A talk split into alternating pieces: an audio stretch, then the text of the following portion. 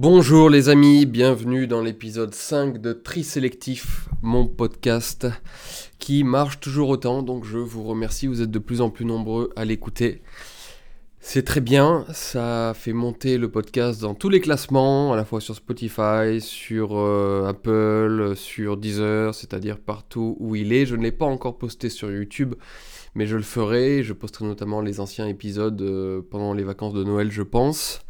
Euh, voilà, donc tout d'abord, c'était un grand merci que je voulais vous, vous, vous faire, vous délivrer, parce que c'est grâce à vous que tout cela marche, c'est vous qui me donnez la motivation d'en faire euh, désormais euh, régulièrement. Et puis, euh, et puis surtout, cette petite victoire personnelle est également une victoire collective, parce que plus nous sommes hauts dans les classements de podcasts, podcast qui, je vous le rappelle, était un secteur, un département de l'audiovisuel qui était un petit peu un safe space des gauchistes, et bien plus nous sommes hauts, moi et d'autres, plus euh, eh bien, ça, fait, ça participe de la grande vague, de l'immense dynamique qui est en train de se lever dans le pays, qui montre de plus en plus au système et à ses tenants, à ceux qui dirigent le pays, que, eh bien, il y a encore des Français, il y a encore des Français qui ont envie d'entendre autre chose que toutes les soupes, que toute la soupe, pour ne pas employer de grossièreté, qu'on leur sort chaque semaine dans les grands médias. Donc euh, voilà, euh, nous passons de plus en plus dans les médias, alors pas moi comme vous le savez, les médias mainstream, moi j'y suis, suis, boycotté, mais euh, beaucoup de gens que j'apprécie, qui ont nos idées, qui sont identitaires, c'est-à-dire qui tiennent à la France et à, ce qu'elle est, passent de plus en plus sur CNews, même sur BFM et, et partout ailleurs.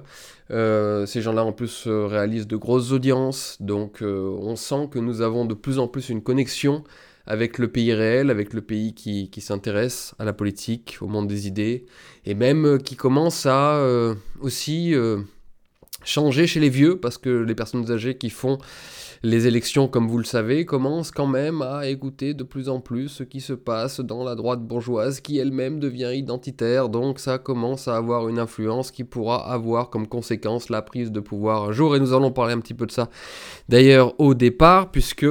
Nous allons revenir sur les événements de Crépole, notamment sur la manifestation des nationalistes. Euh, enfin, on va parler un peu de, tout ça. Et, je vais rappeler surtout, alors pour ceux qui me découvrent, ce sera ce sera nouveau, mais pour ceux qui me connaissent et qui me suivent depuis longtemps, eh bien, je vais redire et dire quelle est la, ma stratégie pour gagner et quelle est pour, pour moi, et je pense pour beaucoup de gens, beaucoup de gens sensés et sérieux, quelle est la seule stratégie d'ailleurs pour gagner, pour triompher. Et celle-là nous concerne tous et c'est là l'avantage. C'est que cette stratégie, eh bien, euh, elle, dépend du Rassemblement national, elle, répond, elle dépend de Zemmour, elle dépend de, choses qu'on regarde parfois que de très loin, mais elle dépend aussi de chacun d'entre nous. Et c'est là où c'est intéressant parce que ça nous permet eh bien, de, nous donner une motivation, ça nous permet de nous donner une ambition, ça nous permet de nous donner euh, un sens à notre existence, puisque voilà, nous ne sommes pas seulement spectateurs, nous ne sommes pas euh, des, clients impuissants devant le spectacle mondial. Nous en sommes des acteurs, nous sommes des, participants euh, à la nation, à la politique. Et ça, c'est euh, c'est très bien, c'est très bien parce que voilà, tout ordre qui nous, impose des choses est, est, est un élément qui, qui, ajoute à notre bonheur. Voilà, J'ai sorti un réel sur euh, l'affiliation, sur euh, le fait de s'affilier à un groupe, à une communauté, à quel point c'était absolument nécessaire pour se sortir de la dépression et, euh, surtout même échapper au suicide, donc là je vais très loin. je pense que j'en ferai une vidéo et que j'insisterai sur le sujet parce que c'est la base. Et puis, vous verrez, ça fait partie également de la stratégie plus globale pour prendre le pouvoir. Donc c'est parfait. Si ce qui nous permet de prendre le pouvoir est également quelque chose qui nous permet de nous sentir mieux dans notre vie personnel, eh bien, tout est connecté, tout est lié et tout marche dans le même sens, c'est-à-dire le bon. Donc tout va bien de ce point de vue-là. Alors, je commence déjà à digresser, mais vous me connaissez mes amis, ça part toujours dans tous les sens dans mon cerveau. La pensée à tiroir, comme vous le savez maintenant si vous suivez ce podcast depuis le début, la pensée à tiroir, celle qui me permet d'être un petit peu plus spontané avec vous et d'avoir pu échapper justement au script des vidéos, aux thèmes principaux, voire seulement à, des, aux passages médias qui, qui imposent de rester dans les clous, de répondre à, certaines questions et de comment dire de jouer son rôle en fait, toujours. On est invité d'ailleurs à la télévision ou même sur des plateaux de télé de sur YouTube ou ailleurs euh, pour jouer son rôle, voilà. Et c'est difficile d'être soi-même dans ces dans ces dans ces conditions. Tandis que le podcast permet d'être permet d'être soi et d'avoir un rapport direct avec vous. C'est pour ça que j'apprécie tout particulièrement ce format. Alors, quand même, on va essayer d'être un petit peu ordonné parce qu'il faut toujours un petit peu d'ordre, comme vous le savez. Première chose à vous dire avant de commencer c'est d'abord le, vous parler du thème de ce podcast. Donc, comme je vous disais, on va parler de Crépole, on va parler de la manifestation nationaliste euh, qui a eu lieu, je crois que c'était le samedi, dernier, je ne me rappelle plus. Mais en gros, les 80 nationalistes qui sont allés, euh, patriotes français qui sont allés dans la banlieue de Romans-sur-Isère pour, euh, pour manifester leur colère, et puis ce qui s'est passé avec la police, on va revenir sur, sur tout ça. On va parler, comme je vous disais, de la stratégie pour prendre le pouvoir. Et puis, euh, nous allons parler assez longuement de l'idéologie de la nouvelle droite. Alors, pourquoi? Parce que euh, c'est bien de replacer des repères idéologiques, notamment pour les jeunes, notamment pas que pour les jeunes d'ailleurs, je vais arrêter de parler de jeunes parce que je connais beaucoup de jeunes qui sont très très très très formés intellectuellement et qui ont déjà une sacrée colonne vertébrale idéologique. Et je connais des personnes euh, bah, qui se droitisent euh, progressivement, mais qui justement se droitisent par rapport à la réalité, qui se droitisent en ouvrant leurs yeux, parce que leurs yeux se dessillent face au monde et qu'ils se disent, peut-être qu'effectivement c'est à droite, ou en tout cas c'est de ce côté qu'il y a la vérité ou qu'il y a des vérités et qu'il y a surtout de quoi nous sauver et ça et surtout sauver sa peau mais euh, mais pas mal de gens, du coup, bah, viennent chez nous, mais n'ont pas de repères idéologiques euh, très clairs. Ils n'ont pas de, colonne vertébrale. Et une colonne vertébrale idéologique, c'est absolument nécessaire. Et il se trouve que euh, j'écris désormais dans Éléments, le magazine Éléments, qui est un trimestriel. Euh, je suis éditorialiste chez eux. Et, et qui est un, donc, un magazine que vous pouvez trouver euh, dans tous vos kiosques, hein, qui est distribué dans toute la France. Élément est le magazine de la Nouvelle Droite, le, magazine intellectuel de la Nouvelle Droite. Et cette Nouvelle Droite a des ressorts profonds, a des racines anciennes, euh, et nous allons en parler. Euh, aujourd'hui, je vais vous dire d'où vient, d'où vient ce, ce, courant de pensée, qu'est-ce qu'il nous dit aujourd'hui, qu'est-ce qu'il a encore à nous dire aujourd'hui, et, et tout cela en fait pour pour vous faire comprendre que moi, je viens de là, idéologiquement. C'est-à-dire que je suis tombé dans la marmite de droite par la nouvelle droite. Alors c'est par la philosophie d'abord, comme vous le savez si vous me suivez. Euh, c'est la lecture de Nietzsche qui m'a amené progressivement à la politique, et la politique, eh bien, m'a orienté vers l'idéologie de la nouvelle droite. Et nous allons en discuter. Je vais vous la présenter, vous donner deux trois, vous faire deux trois commentaires à, son sujet. Euh, notamment peut-être éventuellement certains désaccords ou certains éléments qu'il faudrait euh, pousser désormais en rapport avec le 21e siècle ou au contraire mettre plutôt de côté. Voilà, nous allons un peu discuter de tout ça très librement, hein. je ne vais pas vous faire un exposé euh, très, très académique, ça va être un petit peu libre. Mais je crois que vous aimez cette liberté lorsqu'on discute ensemble. donc voilà, surtout ne quittez pas ce podcast après la revue d'actualité donc, que je vais faire sur cette, euh, ce drame de Crépole et, sur, euh, et surtout sur la stratégie à, avoir pour, pour, pour obtenir le pouvoir.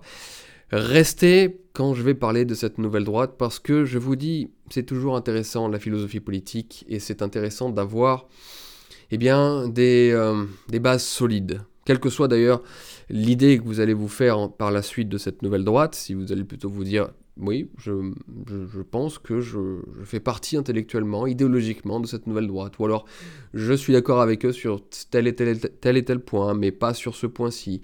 Euh, voilà, c'est bien que vous commenciez à penser idéologie. Vous savez, au XXe siècle, alors il était trop idéologique, mais c'était un siècle idéologique. C'est-à-dire que les gens appartenaient à un camp idéologique. Et la désaffiliation, non seulement sociale, que nous connaissons se, repère également au niveau idéologique, c'est-à-dire que les gens n'ont plus d'idéologie particulière, ils suivent le mouvement, ils suivent la vague, ils pensent ce qu'il convient de penser, et donc du coup sont incapables de structurer leurs idées parce que n'ayant pas de, de, système de pensée, mais là l'idéologie vous permet un système de pensée, une, grille de lecture du monde, et bien n'ayant pas ça, et eh bien vous êtes paumé un peu dans votre esprit et vous n'êtes finalement qu'un mouton allant au gré, comme je vous disais, des, euh, des, des, des actualités. Voilà, oh, telle actualité dit ça, donc je pense ça, parce qu'apparemment c'est la vague et c'est ce qui se dit et c'est la mode, donc je, je suis. Euh, non, non, il faut avoir une grille idéologique pour comprendre le monde, et plus vous comprenez le monde, plus vous êtes capable de vous y affirmer, de vous d'y triompher, voilà, aussi, parce que si vous êtes simplement... Euh, comme nous disions euh, dans l'épisode dernier, euh, comme, euh, comme le héros de, de, Stanley Kubrick, Barry Lyndon, alors même si lui a une grande carrière, mais si vous traversez le monde tel un zombie qui ne sait pas trop ce qui lui arrive et n'a pas vraiment d'idée sur le monde, de, de visée sur le monde, de compréhension du monde, eh bien, vous finissez tragiquement. Il faut toujours avoir une grille de lecture comment vous observez le monde. Et du coup, cette grille de lecture, même si elle ne doit pas tomber dans le systématisme et dans le dogmatisme, eh bien, cette grille de lecture doit vous permettre d'aller plus vite que les autres dans la, dans la compréhension du monde. Et donc, du coup, dans votre propre action personnelle euh, quotidienne. Donc, je suis encore en train de digresser. J'en reviens euh, à, à l'ordre de ce podcast. Voilà, là, je viens de vous annoncer de quoi nous allons parler aujourd'hui. Première chose à vous dire, euh, maintenant, c'est que euh, à partir d'aujourd'hui, je lance la grande opération signature de tous mes livres. Donc, pour tous les livres commandés sur mon site internet www.rochedi.com, eh bien, tous les livres commandés sur mon site d'aujourd'hui, donc à partir d'aujourd'hui, donc 1er décembre jusqu'au 19 décembre, seront reçus signés par moi. Voilà. Donc si vous voulez faire un cadeau, si vous voulez bah, avoir ma petite signature euh, au début du livre, c'est un, petit truc, mais je sais que ça fait plaisir au lecteur souvent d'avoir son livre dédicacé comme ça. Euh, enfin pas dédicacé, parce que malheureusement je, ne peux pas marquer le nom de, chacun, vous imaginez que je vais signer des, milliers de livres, donc ça va être un petit peu compliqué, mais voilà, je, au moins ma signature, avec toutes mes pensées, euh, voilà, donc n'hésitez pas à aller commander donc, mes livres. Sur mon site internet, tous les livres commandés sur Amazon ne sont pas reçus signés. Hein. C'est ce que les livres commandés sur mon site internet rochedi.com. Tous les livres, voilà, tous, tous mes livres, euh, y compris celui que j'ai signé avec, euh, avec euh, Papacito, Veni Vici, vous recevrez mes livres autographiés par moi. Voilà, donc n'hésitez pas pour faire un cadeau ou pour vous-même. Du 1er au 19, c'est l'opération de Noël, livre signé. Allez-y. Alors, mon actualité de cette semaine. Euh, cette semaine, j'ai fait un plateau, euh, le plateau de Bistro Liberté sur la chaîne TV Liberté. Euh, j'ai été invité par Eric Morillo et puis bah, nous avons discuté alors de Crépole et puis nous avons discuté aussi de mon bouquin autour du thème Allons-nous tous devenir des sous-hommes Ce qui est un thème assez, assez provocateur. Euh, mais qui est le thème de mon livre sur Hommes et sous-hommes, donc, euh, et qui est la grande inquiétude, la grande angoisse qui, qui est dans ce, dans ce livre. Allons-nous précisément devenir les derniers hommes nietzschéens, celui qu'on trouve décrit dans Zarathustra? Allons-nous tous devenir des sous-hommes, c'est-à-dire ce que cette civilisation industrielle est en train de produire en quantité industrielle, je le répète sans cesse, allons-nous tous devenir des sous-hommes? Donc ça interroger euh, euh, le plateau de TV Liberté, j'ai eu le commencement d'un débat, malheureusement, qui n'a pas pu avoir lieu euh, dans son entier avec Greg Tabibian, qui était présent sur le plateau comme chroniqueur. nous avons commencé à discuter de la modernité et de la postmodernité. Un débat très intéressant, alors philosophique, c'est sûr, qui n'intéressera peut-être pas tout le monde, mais je vous invite à vous intéresser toujours, même et y compris à ceux qui apparemment ne vous intéresse pas, parce que c'est comme ça qu'on est curieux. Et si vous avez lu mon livre, il y a tout un, éloge de la curiosité. Et euh, vous avez un capital curiosité. Et si vous ne développez pas votre capital curiosité, vous finissez très souvent eh bien, abruti et stupide. Et plus vous développez votre capital curiosité, plus vous, vous avez envie d'apprendre et vous intéresser, y compris à des choses qui apparemment, a priori, ne vous intéressent pas, et bien plus vous développez votre intelligence et donc euh, votre faculté à comprendre le monde et à triompher à l'intérieur de celui-ci, c'est toujours lié. Donc euh, nous avons euh, discuté avec Greg Tabibian euh, de, la modernité la postmodernité. Lui soutenait la thèse que la postmodernité était en rupture totale avec la modernité, tandis que moi, je soutiens la thèse, que je, développe pas mal dans Philosophie de droite, mon livre, euh, que la postmodernité est bien la continuité de la modernité sous bien des aspects. Alors bien sûr qu'elle rompt avec la modernité.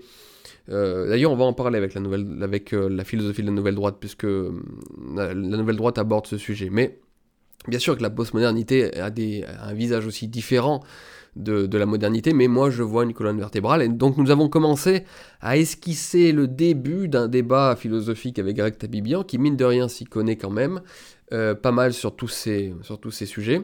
C'était très intéressant, mais l'émission euh, était plus euh, portée évidemment sur le clash, il y avait un, militant de, LFI sur le plateau.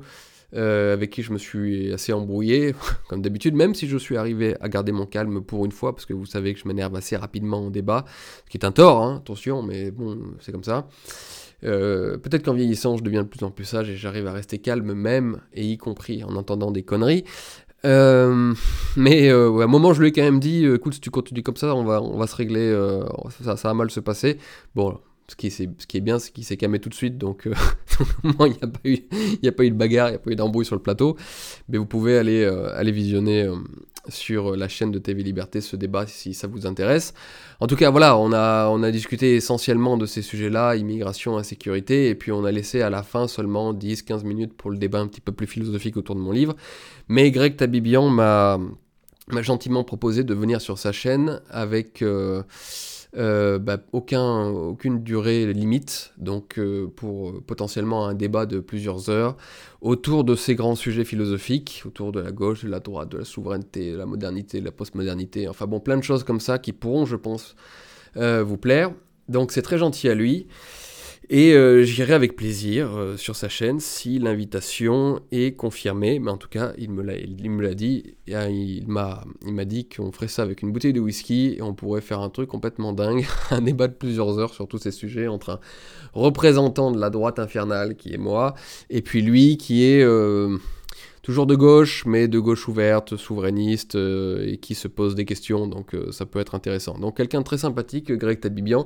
J'ai vu que d'ailleurs son public de gauche, pour le coup peu sympathique, lui a reproché d'avoir débattu avec moi, mais vraiment j'ai l'impression que pour certaines personnes, je suis le, le diable absolu. Je suis un diable doublé d'un débile mental. Donc euh, en fait, discuter avec moi, ce serait quelque chose d'horrible. Je ne comprends pas tellement l'image que tous ces gens se sont faites de moi.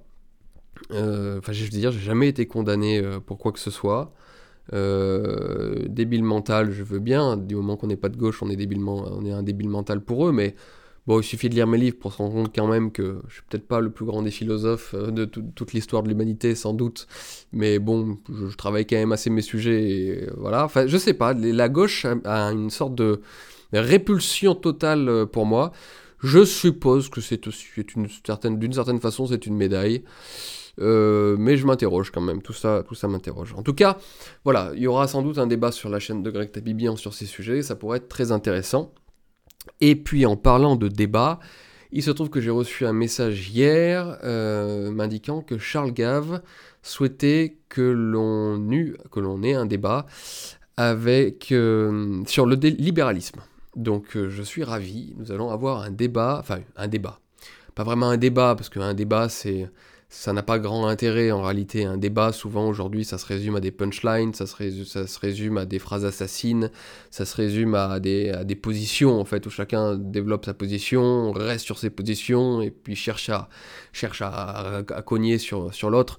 Non, ça c'est pas tellement intéressant. Nous n'allons pas débattre avec Charles Gave, nous allons discuter. C'est ça qui est intéressant, c'est discuter. D'ailleurs, même avec Eric Tabibian, je pense que nous discuterons. Et c'est ça qui est, qui, est, qui est vraiment intéressant, à la fois pour pour, les, euh, pour ceux qui discutent et puis ceux qui écoutent, je pense que c'est beaucoup plus, beaucoup plus passionnant. Donc je suis ravi parce que Charles Gave est une personnalité que je, que je respecte et apprécie beaucoup. Euh, ça a été le patron d'un de mes meilleurs amis pendant quelques années, donc je sais que même dans, le, dans sa vie privée, dans, dans son rapport personnel aux gens, c'est quelqu'un euh, de, de, fort sympathique et de fort respectable. Et ça, c'est toujours très intéressant pour moi. Hein. J'y compte et comment dire, je, je prends toujours cela en compte. Parce que, comme je vous dis souvent, il y a l'image public, et puis il y a évidemment ce qu'il y a dans la, dans la coulisse. Et, très souvent, les gens qui ont l'air extrêmement sympathiques en vrai ne le sont pas. Enfin là, je dis une banalité, hein. vous savez bien qu'entre le public et le privé, il y a une différence. Euh, mais j'insiste là-dessus parce que même si on le sait d'un point de vue théorique, on se fait souvent avoir. Hein. Et, euh, et, souvent, voilà, plein de gens, plus vous voyez quelqu'un qui sourit et plus vous, voyez quelqu'un qui, qui a l'air sympathique, plus en général, il a des chances d'être un vrai salopard dans la vie privée.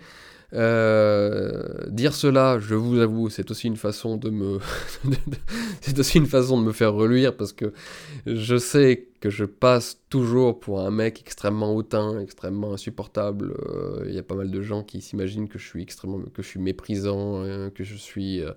Enfin, je vois souvent ça dans les commentaires où je dis je peux pas me le saquer, il, il se prend pour, il se prend pour un demi-dieu ou je sais pas quoi, alors que lorsqu'on me connaît en privé, demander à tous, les, tous mes amis et, tous les gens qui, justement, ont, eu la chance euh, de...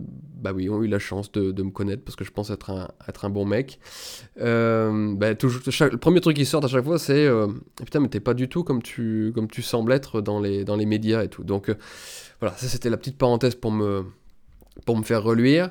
Mais parce que j'en ai marre, souvent. Je vous dis ça parce qu'en fait, c'est un ras-le-bol de voir, de voir très souvent des critiques qui, sont tellement absurdes. Donc, tout ça pour vous dire que euh, Charles Gave est sympathique euh, sur, à, la télévision, il est sympathique sur sa chaîne, il est sympathique publiquement, et il est fort sympathique également en privé. Donc, euh, et je le sais d'un de, mes meilleurs amis, donc pour moi c'est quelqu'un de bien de ce point de vue-là. Et donc avoir une grande discussion sur le libéralisme avec lui sera extrêmement intéressant et je pense pourra vous passionner, parce qu'évidemment lui c'est un libéral, un libéral assumé, un libéral classique.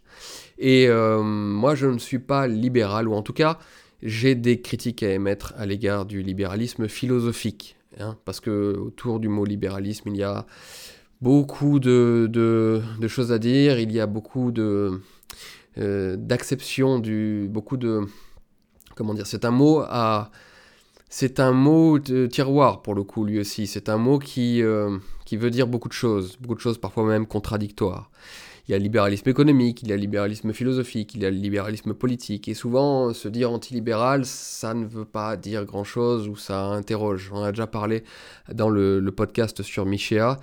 Euh, il faudra définir les termes. Mais en tout cas, je crois que Charles Gave, lui, est, clairement libéral sans aucune euh, restriction, que ce soit économiquement, que ce soit philosophiquement et que ce soit politiquement. Donc ce sera intéressant de discuter.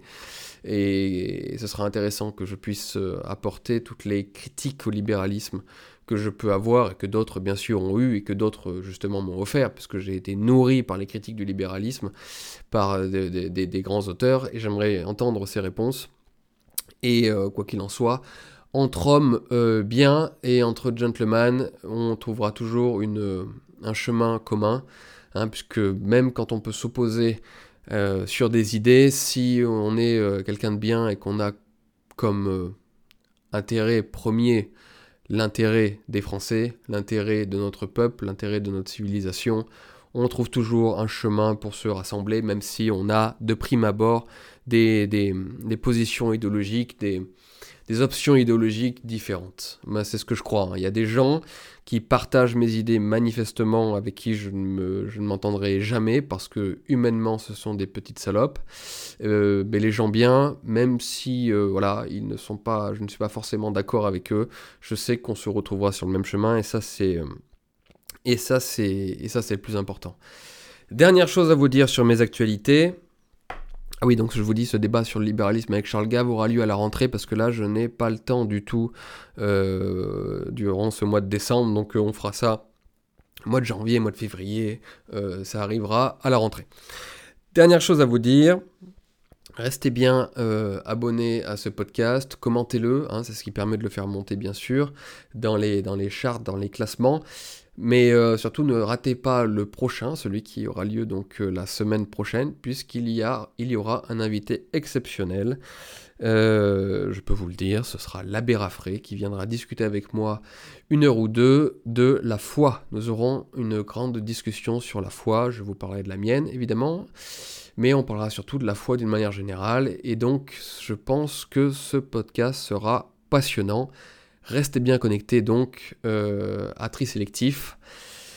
N'hésitez pas à vous abonner, n'hésitez pas à commenter, parce que je vous dis, discussion fort intéressante avec un invité exceptionnel la semaine prochaine. Voilà pour mes actualités. Maintenant, passons au premier thème de ce podcast, à savoir la police, les manifestations nationalistes et tout ce qui s'est passé autour du drame de Crépol, c'est-à-dire de l'assassinat du jeune Thomas d'il y a maintenant euh, plus, de, plus de 10 jours, à peu près deux semaines. Bon, alors, sujet explosif. J'en ai déjà parlé dans le dernier podcast, comme vous le savez, mais j'avais parlé de l'événement. J'avais parlé de cet assassinat du jeune, euh, du jeune Thomas par les racailles. Et euh, après mon podcast, en fait, a eu lieu un autre événement qui a fait énormément parler dans les médias, bien sûr, mais aussi et surtout dans nos propres milieux, dans les milieux de droite, à savoir la manifestation des jeunes nationalistes, des jeunes patriotes, dans la cité, à Romans-sur-Isère, d'où venaient les racailles qui ont assassiné Thomas et qui ont emmerdé les jeunes rugbyman du village de, de Crépole.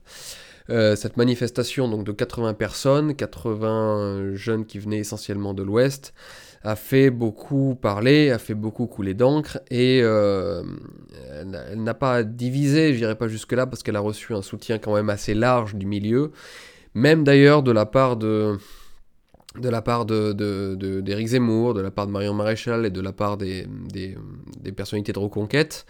Le RN, lui, s'est montré plus prudent euh, en dénonçant notamment la violence et en soutenant plutôt les forces de police. Je pense que c'est d'ailleurs une bonne stratégie. Hein. Je rappelle que euh, aujourd'hui, le rôle d'Éric Zemmour, en tout cas manifestement, jusqu'à preuve du contraire, c'est d'aiguillonner la société et d'aller d'ouvrir la fenêtre d'Overton euh, de plus en plus, de pousser justement la question identitaire, tandis que le RN doit ressembler à un parti de gouvernement de plus en plus et rassurer les vieux. Donc euh, voilà, les positions, je trouve, étaient assez bien choisies entre les deux partis. Et pour le moment, je trouve que même s'ils ne s'apprécient toujours pas, malheureusement, en réalité, les les deux mouvements se servent très bien. Voilà, il y en a un qui joue davantage la, carte institutionnelle et puis l'autre qui, au contraire est la, mouche du coche et essaye de, de, pousser les, grands, euh, les, grandes thématiques identitaires et d'aller un peu plus loin. Donc je trouve ça très bien sur l'échiquier politique que les, les rôles se soient euh, divisés de cette, euh, de cette façon. En tout cas, chez les, dans le mouvement, dans le milieu, comme on dit, même si moi je n'en fais pas partie et que souvent il me débecte, euh, ça a beaucoup discuté et ça a beaucoup soutenu ces petits jeunes qui, euh, pour l'essentiel, il n'y avait pas que des jeunes, mais surtout ces jeunes qui sont allés euh, manifester. Moi, dans un premier temps, j'ai dit, et d'ailleurs je continue de le dire, honneur à ces jeunes qui ont voulu, qui ont eu le courage d'aller dans une banlieue montrer que nous étions toujours présents. Pourquoi je les soutiens? Même si politiquement, certains ont dit aussi euh, que euh, à quoi ça servait en fait euh, le meurtre de, Thomas et, toute l'agitation médiatique qu'il y a eu autour était une très bonne chose électoralement et au niveau du réveil du peuple français, puisqu'effectivement, comme on le dit et comme on le constate de plus en plus, les gens se réveillent de plus en plus et, passent de plus en plus à droite à cause, ou grâce, enfin, c'est ni à cause ni grâce, mais en tout cas en raison de tous ces événements. Euh, donc certains ont dit à quoi ça sert de montrer qu'il y a des types violents également, potentiellement violents en face. Euh, le boomer a peur, et je le rappelle, si on veut gagner électoralement, il ne faut pas faire peur au boomer, donc euh, voilà. Moi je ne suis pas d'accord avec ça, je pense qu'il faut manifester que nous existons. et vous savez, le peuple français manifeste qu'il existe lors des élections, bien sûr. Quand Marine Le Pen fait un gros score, quand Eric Zemmour fait un gros score, eh bien, ça manifeste aux yeux du monde et euh, auprès du système et auprès même de, lui-même, le peuple se manifeste auprès de lui-même, ça manifeste qu'il existe encore, qu'il y a une réaction, qu'il veut vivre. Et euh, une autre façon de dire que l'on existe tout simplement, que, l'on veut vivre, c'est aussi de manifester physiquement, d'être présent dans des événements, dans des, euh, marches, comme à l'époque la manif pour tous, comme à l'époque les Gilets jaunes, comme, euh, comme dans des différents rassemblements. J'étais présent à Paris pour lors du rassemblement pour Lola, par exemple. Euh, voilà, c'est bien d'être présent, de se manifester, de s'incarner, d'incarner notre, notre désir d'exister. Et notre désir d'exister ne peut pas seulement passer par le vote, donc c'est bien de montrer que nous sommes présents, que nous sommes là. Et euh, ces jeunes qui ont fait preuve d'un élan vital en se disant bon sang, on va pas laisser les choses comme ça, on va pas laisser des racailles assassiner nos, frères euh, sans ne rien faire. Donc ces jeunes qui sont allés d'un élan vital, d'un élan sain, euh, qui ont, sont montés dans des bus pour aller manifester, pour aller montrer que non, on en a marre et qu'on va dire à toutes ces racailles qu'on n'en peut plus, moi je soutiens ces jeunes je pense que, euh, encore une fois, l'élan qui les a menés jusqu'à jusque là-bas, jusqu'à Roman, est un élan qui est sain. Et s'ils avaient été bien davantage, euh, bah, ça, aurait, ça aurait été encore plus puissant médiatiquement, ça aurait été plus puissant par rapport au message que cela envoie au monde, c'est-à-dire que nous existons et que nous n'allons pas nous laisser faire, nous n'allons pas nous laisser tuer comme ça sans ne rien faire. Donc moi je soutiens ce mouvement.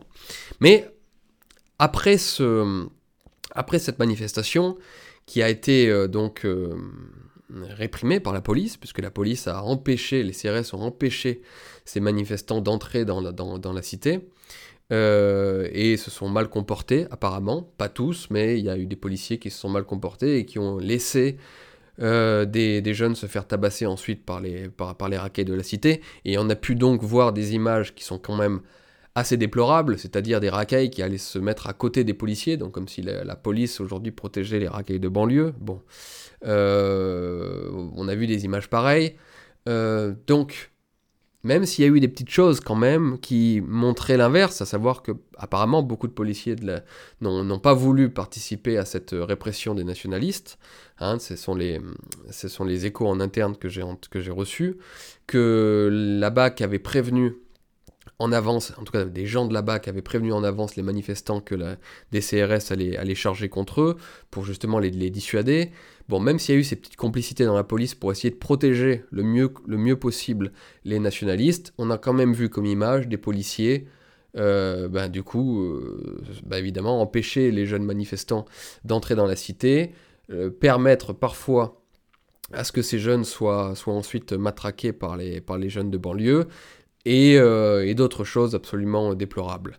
Et donc il y a eu un grand mouvement dans le milieu de critiques violentes de la police. Police, assassin, police, traître, euh, limite de la CAB. La CAB, vous savez, euh, All Cops Are Bastard, qui est un truc plutôt d'extrême gauche, mais qui a, aussi existé dans les mouvements de droite radicale, et qui est un petit peu revenu aujourd'hui. On l'a vu sur les réseaux, les, gens sont, sont, énervés. Bordel, on s'en prend à des jeunes nationalistes, à des jeunes patriotes qui finalement ne font qu'une chose, c'est défendre leur pays, défendre leurs idées, idées normalement pour lesquelles euh, les, policiers devraient euh, frémir, puisque euh, les policiers, lorsqu'on voit les, votes, votent en majorité pour Marine Le Pen, vote en majorité pour Eric et on connaît tous un policier euh, dans nos, dans nos entourages qui nous dit euh, bah, on est avec vous et toute la brigade est avec vous, nous sommes d'accord avec vous. Évidemment, les mecs se coltinent la réalité, se coltinent les racailles toute la journée, vous imaginez bien que ça ne vous prédispose pas naturellement vers la gauche. Hein. Et moi j'ai plein d'histoires, effectivement, je vais pas les raconter pour pas les enfoncer, mais j'ai plein d'histoires avec les policiers qui euh, parfois des brigades entières, pas des brigades mais des, camions entiers de CRS qui, ont voulu que je leur, leur, signe des autographes à Paris. Euh, euh, j'ai plein d'histoires comme ça que je pourrais vous raconter de policiers qui effectivement sont dans leur grande majorité avec nous. Donc, et puis en plus, je rappelle qu'il y avait eu un grand mouvement de soutien à la police après les émeutes de banlieue, les émeutes des Gobelins, suite, à, suite à, à la mort du, petit ange Naël n'est-ce pas? Euh, Petit ange Naël, parti trop tôt. Euh, il y a eu de, Tout le monde soutenait la police à ce moment-là, puisque c'était la police qui était le rempart, euh, le rempart entre les citoyens, tous les citoyens, et ces bandes de racailles, ces bandes d'orques, ces bandes de gobelins qui déferlaient sur la terre du milieu. Et donc là, au contraire, on voyait de partout, et dans le milieu nationaliste, dans les milieux de droite, hein, un grand soutien à la police, et, puis, et une vraie satisfaction parfois de voir des flics eh bien, fracasser des racailles parce que ces racailles le méritaient. Mais là, d'un coup, à la faveur de cet événement, de cette manifestation nationaliste à Romans, eh bien, euh, les, esprits se sont un peu retournés, tout naturellement, par émotion. Les gens se sont dit, mais c'est quoi cette police? Qui s'en prend aux patriotes? Et qui, en plus, euh, se révèle être totalement hypocrite, puisque Elle ne cesse de dire qu'elle est avec nous, elle ne cesse de dire qu'elle vote pour nous, elle ne cesse de dire euh, qu'elle est de notre côté, mais ensuite, dans les faits, eh bien, on voit des les jeunes patriotes se faire fracasser exactement de la même façon que les Gilets jaunes, qui étaient également un mouvement issu du peuple, et un mouvement plutôt sain en tout cas à l'origine, euh, eh bien exactement comme les Gilets jaunes s'étaient fait fracasser, exactement comme nous nous étions aussi fait fracasser lors de la manif pour tous, moi je me rappelle, et certains durs, durs de dur et, vieux de la vieille s'en rappelleront, je faisais partie des, des je crois, des, des 50 ou des 100 derniers qui étaient restés lors de la grosse manifestation qui avait terminé sur les Champs-Élysées, il y a même une photo du monde où on voit ma gueule. On avait été gazé comme tout par les, flics et les flics s'étaient laissés aller à cœur joie pour nous, matraquer, alors que, euh, bien entendu, ben, nous défendions la famille et qu'il est quasiment sûr et certain que la plupart des policiers défendaient eux-mêmes la famille et étaient plutôt pour nous que, pour les, socialistes qui faisaient passer le, mariage homosexuel. Mais bon, donc je, l'ai vécu euh, personnellement, euh, de, me faire euh, gazer et de me faire taper dessus par la police, alors qu'elle est censée être de notre côté. Donc je connais tout ça, euh, et, nous allons en parler. Donc ce qui s'est passé, c'est que du coup, d'un coup, l'émotion a fait dans nos milieux que la police était devenue l'ennemi, qu'il fallait bien se rappeler que les flics étaient des salopards et qu'il fallait s'opposer à elle. il y a même eu des discours d'influenceurs de, droite, comme Baptiste Marché, avec qui j'ai discuté en privé, hein, donc je le dis, euh, je le dis en, toute, toute honnêteté. Euh, qui, qui, disait aux policiers que eh bien il fallait avoir honte honte à eux euh, il fallait que les policiers qui étaient, euh, qui étaient justement euh, probes et qui avaient nos idées, il fallait qu'ils qu'ils quittassent la, police au plus vite, ou alors qu'ils qu'ils refusassent de, d'obéir aux ordres. Et donc il y avait un appel de la part de Baptiste Marché au soulèvement des policiers, ou à défaut de soulèvement, euh, eh bien, de, ne, de, quitter tout clairement la police. Voilà, quitter la police qui impose des, qui impose des ordres qui, euh, qui font que des frères sont tabassés, alors que, bah, voilà, comme je vous disais, y a, les flics ont sans doute autre chose à faire que d'emmerder des patriotes. Bon, du coup, c'était un petit peu les discours qui, qui couraient dans nos milieux, et euh, je me suis fendu d'un tweet euh, d'un petit texte que je vais vous lire et qui a fait beaucoup réagir, qui a fait beaucoup parler, et nous allons en discuter. Alors, je vous le lis. À contre-courant de ce qui se dit chez les miens en ce moment, vous ne me trouverez pas parmi ceux qui, qui dénoncent la police. Je suis navré, elle ne fait que son travail, elle obéit aux ordres, c'est sa nature. Le préfet ne pouvait pas laisser entrer 80 jeunes dans une banlieue, même pour y réclamer la plus légitime justice. Même un préfet sous Marine Le Pen ou Éric Zemmour ne l'auraient pas permis non plus, ne rêvez pas. Je sais, c'est parfois insupportable, et j'ai plus de raisons personnelles de me plaindre de la répression des patriotes que la plupart d'entre vous, mais il faut être mature politiquement. De surcroît, je trouve suicidaire les discours appelant les bons policiers à quitter de ce pas la police pour ne pas participer à des actions contre le peuple. Au contraire, il faut que la police soit pleine de gars de chez nous. Nous n'avons pas les effectifs pour faire la révolution. Encore une fois, ne rêvez pas. Mais nous avons la capacité d'une grande infiltration doublée d'une prise de pouvoir politique dans les prochaines années. Et Dieu sait si on aura besoin de la police. Imaginez la laisser aux autres. Non, il ne le faut surtout pas. Chacun doit faire au mieux ce qu'il doit faire et nous devons récupérer dans les années à venir tous les leviers de pouvoir. Absolument tous. Voilà le petit texte que j'ai mis sur Twitter et que j'ai également mis sur Instagram juste après et qui a embrasé un petit peu euh, le milieu parce que j'ai pris, alors j'ai été énormément soutenu, bien entendu, mais de l'autre côté, j'ai reçu beaucoup d'insultes. J'ai reçu beaucoup de critiques, et c'est allé jusqu'à l'absurde, hein. je vais vous en parler, mais ce sont les réseaux sociaux, on sait très bien que les réseaux sociaux sont l'espace de la désinhibition, hein. lorsque vous écrivez sous pseudonyme, euh, vous, pensez vous croyez tout permis, donc... Euh, c'était parti pour du grand n'importe quoi. J'ai même vu des messages disant que bah, ça y est, c'était moi qui avais balancé les nationalistes. Donc c'était Rochdy balance maintenant. Donc euh, ce Rochdy soutient la police contre les nationalistes. le message que je viens de vous lire s'est transformé donc pour les gens qui ont, apparemment soit des difficultés cognitives, des, problèmes cognitifs, soit qui ont réagi par émotion. Et je peux le comprendre et nous allons en discuter. Je vais, je vais faire le tri sélectif entre des jeunes qui ont pu m'insulter euh, suite à ce message et que je peux comprendre pourquoi, parce que j'ai été ces, jeunes-là émotifs et, euh, et, passionnés, et puis des gens qui simplement euh, cherchent toujours la moindre occasion pour tomber sur les influenceurs et tomber sur les, sur les têtes d'affiche de nos, de nos idées pour, parce qu'ils ne sont jamais contents et qu'ils, fait, le moindre prétexte est bon pour, pour les attaquer. Donc, et surtout ne pas chercher à comprendre ce qu'ils ont voulu dire. Donc ce message s'est transformé pour beaucoup de gens en Rochedy soutient la police, Rochedy est du côté de la police, Rochedy veut que la police matraque les manifestants, et, euh, ce qui n'est absolument pas du tout ce que j'ai dit. Alors qu'est-ce que je dis dans ce message? Je dis quelque chose de très simple pourtant. Il suffit de le, relire, de le réécouter euh, pour comprendre et pour voir à quel point je dis la vérité. La police n'est pas notre amie, comme elle n'est pas notre ennemi. La police est un instrument aux mains de l'État. La police obéit aux ordres, c'est sa nature comme je dis. Donc si la police reçoit l'ordre demain de m'envoyer en prison euh, pour, euh, pour le podcast que je suis en train de faire, la police obéira aux ordres, même si les policiers m'adorent. Et je n'en voudrais pas à la police d'avoir fait cela. Je lui en voudrais peut-être d'avoir fait du zèle, c'est-à-dire que si elle vient chez moi et qu'elle me, euh, euh, vole euh, un, objet chez moi et qu'elle me matraque, évidemment, là je lui en voudrais un petit peu plus. Mais je ne peux pas lui en vouloir de respecter l'ordre qu'elle reçoit du préfet, qu'elle reçoit du ministère de l'Intérieur, qu'elle reçoit du président, qu'elle reçoit de, du gouvernement, qu'elle reçoit de l'État. La police est faite pour ça, pour obéir.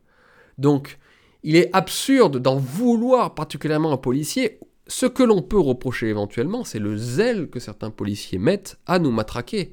Et d'où vient ce zèle de certains policiers de plus en plus à nous matraquer? Eh bien, je vais vous le dire, il vient justement de policiers qui n'ont pas nos idées. Il vient de policiers qui viennent de plus en plus de banlieues, qui viennent de plus en plus même de milliers de gauche. Il y a des antifas désormais qui entrent dans la police. Donc c'est pour ça que je dis que les discours de droite qui euh, motive les bons policiers, les policiers qui ont nos idées, à quitter de ce pas la police et la gendarmerie, sont des discours suicidaires lorsque l'on vit encore en France. Parce que, je peux vous dire, moi, il m'est arrivé à plusieurs reprises d'avoir euh, pu bénéficier, on va dire ça comme ça, et j'irai pas plus loin, de la sympathie des policiers. D'accord? Je suis emmerdé, moi, par le gouvernement français, je suis fiché S, je vous le rappelle, c'est-à-dire que à chaque fois que je, sors du territoire euh, français, européen, je suis embêté à la frontière, euh, il y a pas mal de choses, je vous ai peut-être déjà parlé des problèmes avec la banque, je ne pourrai jamais avoir de prêt euh, en banque, donc je ne peux pas être propriétaire de ma maison en France.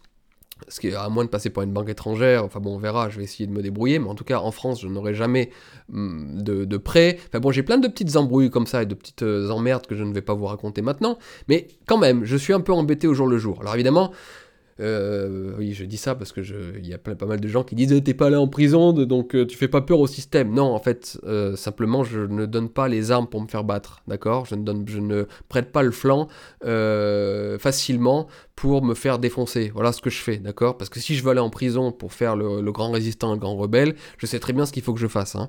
Là, là le micro est ouvert. En 5 minutes, je dis exactement ce qu'il faut dire pour aller en prison, d'accord Et que je pense. Mais je ne vais pas donner cette arme à mes adversaires. Donc aussi, ça c'est une petite parenthèse, on est encore dans la pensée à tiroir, mais tous les espèces de dissidents à la noix qui se font passer pour des immenses rebelles, parce que eux, ils se font, euh, ils ont 15 procès à la minute et que ils ont euh, ils, vont éventuellement euh, en prison ou sont menacés de prison c'est pas qu'ils sont particulièrement rebelles c'est qu'ils euh, c'est que c'est qu'en réalité ils ils font plaisir au système parce que le système n'attend qu'une chose c'est qu'on sorte du bois hein. c'est exactement comme dans une guerre de position dans une guerre de tranchée l'armée adverse elle attend qu'une chose c'est que vous c'est que vous vous leviez hein. vous sortiez de la, tranchée c'est d'ailleurs comme ça qu'ils ont flingué une grosse partie des officiers français en 1914 c'est que les officiers français refusaient de se coucher et donc en fait avec les nouvelles armes eh bien on on pouvait les mitrailler et on a perdu comme ça beaucoup de gens exceptionnels parce qu'il n'y avait, y avait pas d'intelligence stratégique.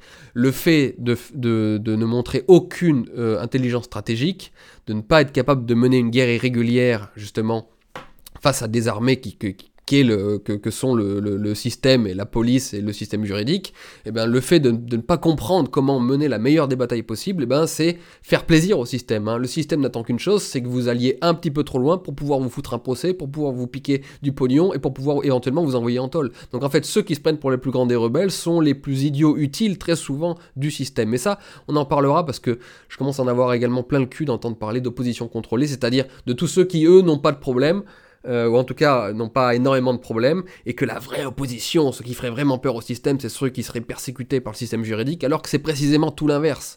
Vous, emmerdez le système tant que vous arrivez à passer sous les balles, et que vous, malgré, malgré ça, vous distillez beaucoup de messages très importants, et en réalité, si vous m'écoutez, si vous me lisez, si vous, vous regardez mes vidéos, je laisse toujours passer des petits messages qui, si je les poussais plus loin, pourraient effectivement m'amener à un procès, pourraient m'amener à, peut-être même à la prison, en tout cas, euh, si je si j'insistais, si je continuais, mais j'essaye d'être malin. Voilà, euh, ce n'est pas être intelligent stratégiquement que de se faire défoncer directement par le système. Hein, voilà, donc ça c'est une petite parenthèse que je ferme aussitôt, mais euh, en tout cas. La police n'est pas faite pour être, comme je vous disais, notre ami, elle n'est pas faite pour être notre, notre ennemi, et, euh, mais il faut en revanche que la police soit constituée de gens de chez nous. Pourquoi? Parce que toute révolution, tout grand changement dans un pays se fait avec la complicité des forces de l'ordre.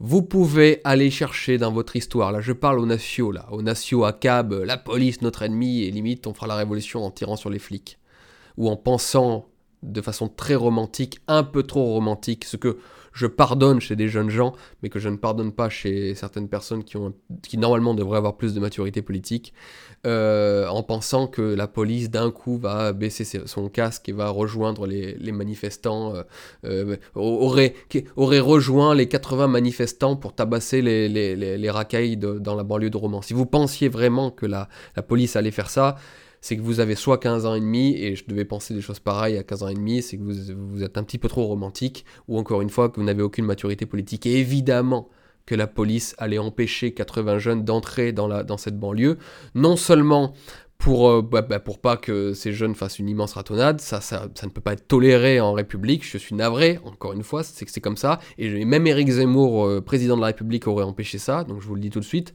Donc, et, même, euh, et même des gens encore plus radicaux hein, auraient empêché ça. Et puis aussi, peut-être penser que peut-être que dans ces banlieues qui sont souvent armées, 80 jeunes qui défilent euh, en bas des tours, eh ben ils auraient pu être visés par euh, des cocktails Molotov, par peut-être des tirs, et il y aurait eu des beaucoup plus, il y aurait eu des morts tout simplement euh, chez les patriotes. Donc peut-être aussi, on peut se dire que c'est peut-être pas une si mauvaise chose que les CRS aient empêché les jeunes d'entrer dans la cité pour éviter qu'il y ait des morts. Alors là, ça y est, dire ça, je suis complice de la police et je suis pour, pour, pour les flics. Non, Essayez de comprendre ce que je veux dire. Essayez de comprendre ce que je veux dire. Aucun préfet, sous aucun président, n'aurait pu permettre ça.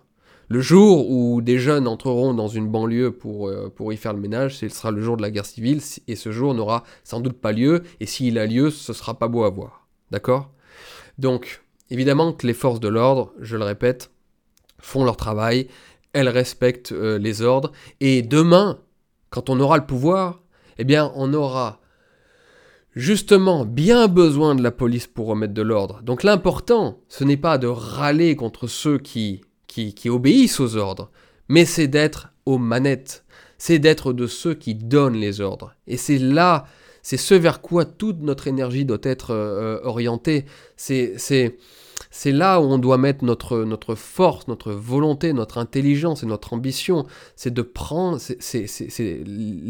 l'idée est de prendre le pouvoir partout dans le pays. Moi, j'appelle à la grande infiltration de partout. Alors, je sais, parce que vous savez, je discute avec quasiment tous les leaders euh, nationaux euh, de France, hein, parce que les militants, ils peuvent bien m'insulter sur Internet en pensant que je suis... Euh, je suis un perdreau de, le perdreau de l'année, mais en réalité, je discute avec tous leurs chefs, hein, et souvent, ce sont même des amis. Donc, euh, il ferait bien d'ailleurs de, s'intéresser un petit peu à tout cela. Je fais la petite parenthèse. Je ferme cette petite parenthèse. Mais j'en discute. Bien sûr, certains me disent que l'idée d'infiltrer la police, elle a, déjà, euh, elle a déjà eu lieu il y a quelques années, avec les résultats qu'on connaît, et que évidemment, ça ne donne pas les, résultats escomptés. Mais il ne faut pas croire cela. La, société est en train de maturer. Jamais une armée ou une police fait la révolution d'elle-même. La, révolution, ou en tout cas l'aide apportée à une éventuelle grande réforme ou grande révolution, se fait lorsque la société est assez mature et lorsque la police sent que le gros de la société et que le, et qu'au sein de cette société, une partie des élites est capable de prendre le pouvoir pour justement transformer cette société. Donc ce sont des choses qui, sont lentes. Je sais qu'en tant que jeune ou en tant qu'immature politique, vous voulez la transformation tout de suite parce que vous vous dites, mais quand vous, regardez les Français, tout ce qu'ils subissent, bordel, on aurait dû faire la, là, on aurait dû avoir fait la révolution depuis 20 ans, depuis 30 ans au moins, même depuis, depuis, depuis un siècle même, on aurait dû bouger. Et donc je sais que ça rend fou beaucoup de gens, mais il faut être capable de patienter. La société est en train de maturer.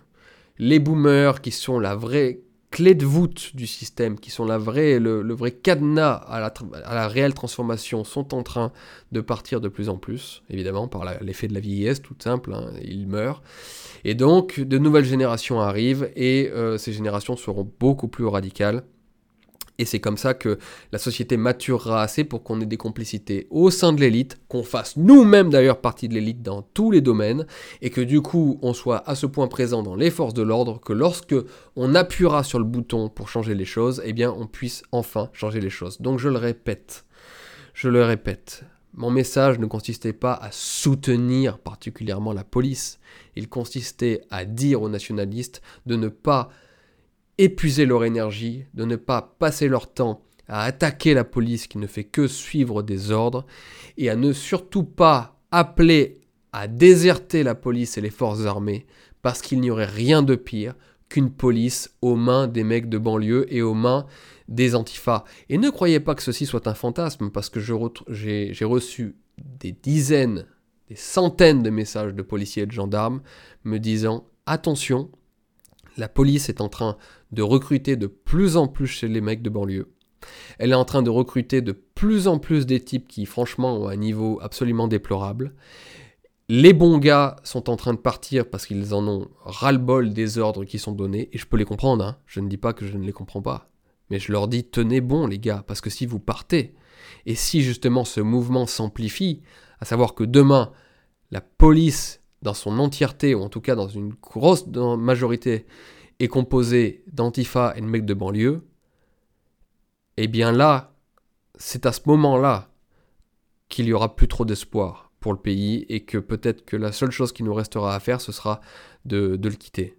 Et ne croyez pas ceux qui vous disent qu'on fera la, guerre contre les flics euh, et qu'on leur tirera dessus. J'ai entendu ça, hein. j'ai entendu ça et j'ai vu ça. Ces gens-là sont des espèces de... sont des mythos, ils ne feront rien du tout, ou s'ils le font, ils le feront euh, trois jours, ils se feront tuer ou arrêter dans la, dans la semaine. Donc, non, si on doit un jour changer la France, si on doit se sauver, ce sera avec la police, parce qu'elle nous obéira, parce qu'on aura pris tout simplement les postes de pouvoir, et qu'elle sera notre complice, parce qu'elle sera en plus d'accord avec nous. Si la police maintenant passe du côté des antifas et des mecs de banlieue, là ce sera foutu, parce que même si un jour Marine Le Pen prend le pouvoir, même si un jour Éric Zemmour ou quelqu'un d'autre, qu'importe, eh bien là, nous n'aurons pas de quoi appliquer nos politiques. Nous n'aurons pas le pouvoir dans les médias, nous n'aurons pas le pouvoir dans la justice, nous n'aurons pas le pouvoir dans la police et dans l'armée. Autrement dit, même si nous gagnons démocratiquement, si nous gagnons des élections, nous n'aurons pas ensuite les leviers pour appliquer nos politiques. Et donc c'est là où j'en viens euh, à ma stratégie, à la seule stratégie qui soit viable aujourd'hui. Je le dis à tous les jeunes, et je le dis pas seulement aux jeunes, je le dis à tout le monde. La grande stratégie, elle est double. C'est l'affiliation et l'infiltration. Rejoignez dans vos coins, auprès de chez vous, les mouvements identitaires qui existent. Essayez d'ailleurs de les améliorer, parce que certains nécessitent d'être améliorés, certains sont excellents, et j'en ferai la liste un jour, certains méritent d'être euh, un petit peu mieux. Mais essayez euh, de, de, les rejoindre. Non pas essayez d'ailleurs, rejoignez-les. Affiliez-vous à des groupes existants. Déjà, ça vous fera sortir, pour beaucoup d'entre vous, de votre solitude. Solitude qui est la cause de la dépression, la cause de la, du, suicide, la cause de la, de, de, de, la perte de morale. Affiliez-vous à des groupes.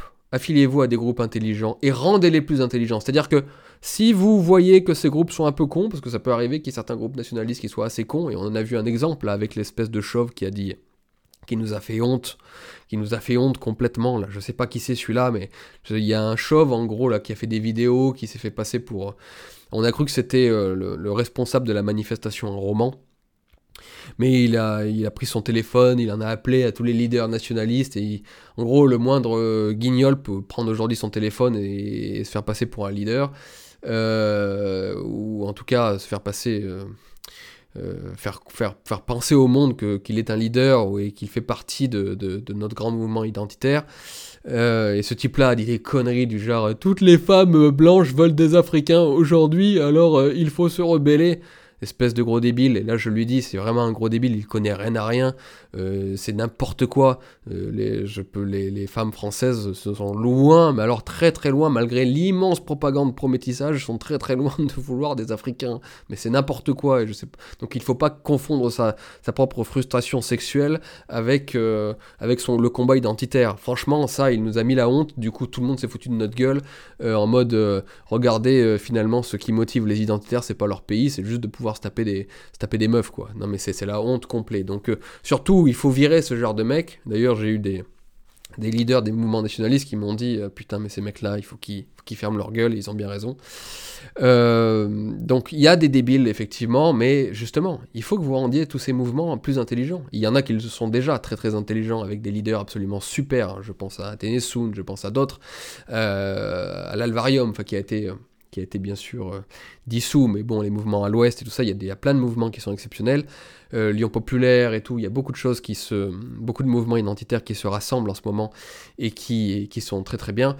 Mais il faut que vous alliez y apporter votre force, il faut que vous alliez euh, vous, vous, rassembler parce que ce sera nos petites tribus de demain. Et le monde de demain sera composé de petites tribus et nos tribus doivent prévaloir chez nous puisque nos tribus sont les plus anciennes et les plus légitimes sur notre territoire. Donc, refaites tribu, affiliez-vous. Et une fois que vous vous êtes affilié, et, euh, et, même si vous ne vous affiliez pas nécessairement à un groupe identitaire, mais que vous gardez ça en tête et que vous avez cette, cette communauté, cette tribu au fond de, votre, de vos tripes et au fond de vous, la deuxième stratégie, c'est de vous infiltrer, c'est-à-dire de prendre le pouvoir partout où vous êtes. Et ça, c'est essentiel que vous preniez le pouvoir partout où vous êtes. Quel que soit votre secteur, quel que soit votre, votre champ d'études, quelles que soient vos, orientations professionnelles, il faut que vous preniez le pouvoir partout. Vous devez être tous des petits chefs. Tous des petits chefs. Vous bossez, quel que soit votre secteur, je le rappelle, je, le rappelle, je le, je le répète. Quel que soit votre secteur, prenez le pouvoir. Soyez le mec cool du bureau. Soyez le mec qui a le plus d'influence. Soyez le mec qu'on écoute. Il faut que nous devenions tous des... J'allais dire un, mot un peu, grossier, mais il faut que nous devenions tous des... Des boss, oui, je, vous le dis, des boss dans vos, secteurs. D'ailleurs, filles et garçons, hein, soyez la fille la plus influente de votre, groupe. Soyez le mec le plus cool, le plus influent de votre collège, de votre lycée, de votre, autour de, de, la machine à café euh, dans votre entreprise. Soyez ces mecs-là. Parce que plus nous avons de types pareils, plus nous influençons, la société et plus demain nous avons tous les leviers de pouvoir pour, euh, mener la grande euh, réforme, grande révolution que nous, devons, absolument accomplir pour sauver notre pays. Moi, c'est comme ça que ça a marché. Euh, ça a été parce que j'étais la, personnalité de mon collège. Bah, j'étais même viré de mon collège, donc pour vous dire à quel point j'étais la personnalité. j'étais extrêmement connu dans, toutes mes, années collège. Au lycée, apparemment, les profs ne parlaient que de moi et voilà, bah, j'étais hyper connu. Je vous raconterai mes années lycée un jour. Euh, voilà, j'étais un petit peu le, le, pas le caïd, mais le, j'étais pas le caïd, c'était pas ça parce que je tapais, tapais pas les gens et j'étais pas, enfin, je faisais beaucoup de bagarres, mais j'étais pas, j'étais pas méchant quoi donc j'étais pas un caïd j'étais mais j'étais un personnage central de mon lycée voilà on va dire ça comme ça. Et donc j'avais beaucoup d'amis je connaissais tout le monde et j'influençais pas mal de gens.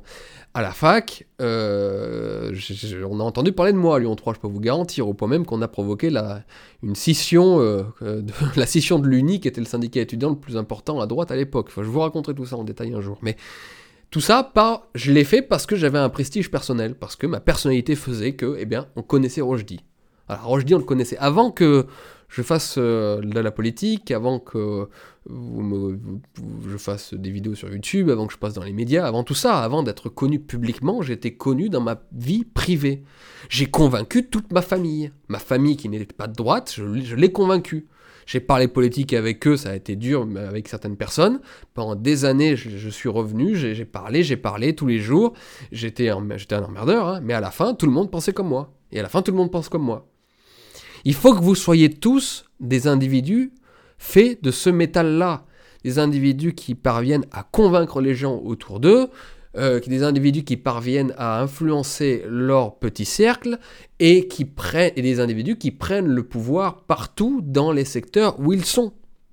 Partout, je vous dis, dans vos secteurs professionnels, partout. Donc infiltrer la police, infiltrer la justice, infiltrer les médias, dans vos boulots, parlez, parlez, parlez de vos idées, soyez la personnalité importante parce que aussi on convainc non pas seulement par les idées, mais par sa personnalité. Donc soyez exemplaire dans votre façon d'être, votre façon de vous comporter, votre façon de, parler. Améliorez-vous. Et c'est là où le développement personnel est important. Améliorez-vous, lisez, euh, cultivez-vous, augmentez votre curiosité sur le monde, et ayez une idéologie, un système, une façon de voir les choses très claire, très nette. Et là, Bordel, on sera les mecs les plus stylés de France. Et si on est les mecs les plus stylés de France, eh bien on emportera le pays parce que les individus les plus talentueux, les plus compétents, les plus cornaqués, les plus forts à tout niveau seront les maîtres de la France de demain. Et nous devons être ces maîtres de la France de demain. Et donc, pour revenir au sujet principal qui était la police, eh bien, il faut que la police soit constituée de plein de mecs comme ça. Et je le dis là à mes amis policiers, à mes amis gendarmes et à mes amis militaires, je sais que c'est compliqué, je sais que vous recevez des ordres de merde, mais par pitié, restez là où vous êtes, euh, favorisez les gens qui ont vos idées autour de vous, mettez votre poing dans votre poche quand des espèces de préfets qui ressemblent à rien, là, qui, sont vraiment des, sous-hommes ou des, euh, euh, ou des officiers à vous ou des, ou des, responsables hiérarchiques euh, dans la police et dans la gendarmerie qui, ne sont là que parce qu'ils ont léché les bonnes bottes pour ne pas dire autre chose et qui sont dans la maçonnerie ou que sais-je. Je sais que c'est dur de respecter les ordres parfois de ces mecs-là. Mettez le, votre poing dans votre poche, faites en sorte de gravir les échelons, soyez fidèle à vos idées, hein, c'est-à-dire que vous pouvez faire quelques, compromissions, évidemment, pour, euh, pour gravir les échelons, mais à la fin des fins, il faut que vous pensiez que l'intérêt suprême, c'est pas celui de votre propre individualité et de votre propre famille, mais c'est celui de votre famille euh, entière, qui est votre nation. Donc euh, au bon moment, je sais que vous vous rappellerez vos devoirs, vos devoirs qui sont surtout à l'égard de votre pays. Donc je vous le dis, mes amis policiers, mes amis gendarmes, mes amis militaires, Restez là où vous êtes, prenez du galon, et c'est comme ça qu'un jour tous ensemble on changera les choses. Et maintenant je parle à mes amis nationalistes. Je vous dis, je comprends si vous êtes jeune, que vous êtes rebelle et passionné, que vous ayez eu envie de m'insulter parce que je vous ai simplement dit que on ne peut pas considérer la police comme notre ennemi, comme on ne peut pas la considérer comme notre ami non plus, je n'ai pas dit ça dans mon message. Euh, mais si vous réfléchissez deux secondes, même si vous êtes jeune, vous, vous pouvez quand même réfléchir vous vous apercevrez que j'ai raison et que le plus grand drame qui, lui, condamnera à jamais euh, la possibilité de sauver le pays, ce serait que la police soit constituée que d'individus qui nous détestent. Imaginez une police demain constituée que d'antifa et que de mecs de banlieue, et qu'en plus ce soit Mélenchon à la tête euh, de, de, l'État. Parce que Mélenchon, lui, et les, islamo-gauchistes, ils s'empresseront de faire, de faire le coup de force. Hein. Donc imaginez que, que le pays soit ainsi. Là, effectivement, ce sera compliqué de rester euh, en France. Euh, voilà. Je, m'arrête euh, sur, le, sur le sujet. Je vous le rappelle, je le répète, infiltration, affiliation. Vous voulez changer les choses, affiliez-vous à des bons groupes. Créez votre groupe d'ailleurs si chez vous il n'y en a pas. Essayez de rendre ces groupes les plus intelligents possibles. Et faites de l'infiltration. En fait, on a besoin de groupes sur le terrain et on a besoin également d'une sorte de franc-maçonnerie euh, une sorte de, de, de, oui, de réseau très important au sein de, tous les, les, postes à pouvoir, de tous les postes de pouvoir. Et euh, peut-être que je, que je finirai par m'en occuper un jour de, de, ces réseaux-là, enfin de ce réseau d'une franc-maçonnerie de, droite, identitaire, parce que nous en avons besoin. Je ne suis pas le mieux placé pour faire ça. Je connais des gens qui sont très bien placés pour le faire. Il faudra d'ailleurs que j'en discute avec eux. Mais euh, nous avons besoin de nous affilier tous ensemble, de nous rassembler et que l'on puisse se reconnaître euh, quel que soit notre corps de métier. Voilà, c'est comme ça qu'on prendra le pouvoir, c'est comme ça qu'on gagnera. Et en plus, parce que les gens sont aujourd'hui très intéressés par leur petit bonheur personnel, et c'est normal, moi aussi, sachez que c'est précisément ce qui vous rendra heureux. Voilà, le fait d'être affilié à un groupe, le fait d'être affilié à une cause, le fait d'être affilié à une idéologie, c'est ce qui vous permet de ne pas vous sentir totalement désœuvré et totalement euh, abandonné par l'existence, parce que précisément vous avez abandonné l'existence vous-même. Appartenir à l'existence, c'est appartenir à une tribu et c'est appartenir à, une cause qui vous donne un sens. Voilà. Donc j'en finis sur ce sujet. On, en reparlera, hein, notamment de l'affiliation, c'est quelque chose qui me tient à cœur, l'idée d'affiliation. Donc, euh, donc on reparlera de tout ça. Maintenant, passons au, thème de ce, de ce podcast, à savoir la nouvelle droite, qu'est-ce que c'est, qu'est-ce que ça pense, comment ça pense, euh, et, euh, et en quoi est-elle évidemment extrêmement intéressante? Alors mes amis, la nouvelle droite, qu'est-ce que c'est? D'abord, permettez-moi de, de vous donner une image, de vous de vous, de vous laisser imaginer quelque chose, à savoir un petit jeune euh, dans une petite ville de province qui s'appelle Tournon-sur-Rhône, qui euh, est passé à droite, enfin, qui est passé du mauvais côté de la, de, la force, du, du, côté obscur de la force, ou plutôt du côté lumineux, euh, à savoir la droite, qui est devenu un identitaire, qui est devenu un patriote, un amoureux de son pays. Euh, assez jeune, puisque ça, commence à partir de 14 ans dans ma tête. 14 ans et demi, 15 ans. Je commence à, je commence à me dire qu'il y a des petits problèmes dans l'éducation qu'on m'a donnée. Alors, pas dans ma famille, ma famille m'a donné une très bonne éducation, mais euh, dans l'éducation, ce que j'entendais à l'école, à la télévision, enfin, tout ce qui fait, qui transforme naturellement n'importe quel individu en un gauchiste. Et surtout, surtout les jeunes. Bon, je lis Nietzsche, paf, je m'aperçois qu'il y a quelque chose de bizarre dans l'histoire de la morale, c'est-à-dire que ce qu'on me décrit comme étant le, bon et le bien est en fait peut-être un gros truc d'hypocrite, de vicieux et de faible.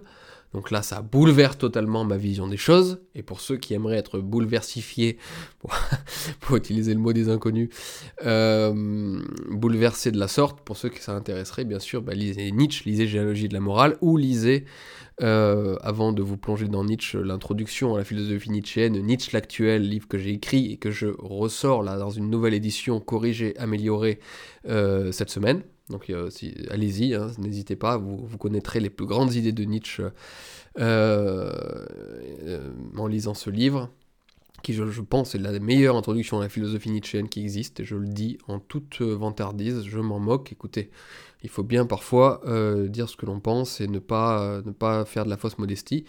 De tous les messages que j'ai reçus, je sais à peu près que c'est la meilleure introduction à Nietzsche qui existe aujourd'hui, aujourd'hui, hein, à, l'heure actuelle. C'est-à-dire une introduction à, une philosophie qui, en plus, vous permet de comprendre en quoi elle est importante pour comprendre le monde actuel. Donc, euh, ce petit jeune là que je suis à 14 ans et demi lit Nietzsche et se dit que la morale est biaisée, que peut-être ce que l'on nous décrit comme étant le mal est en fait en vérité le bien, le vrai bien, le vrai noble, ce qui convient d'être et de poursuivre comme idéal.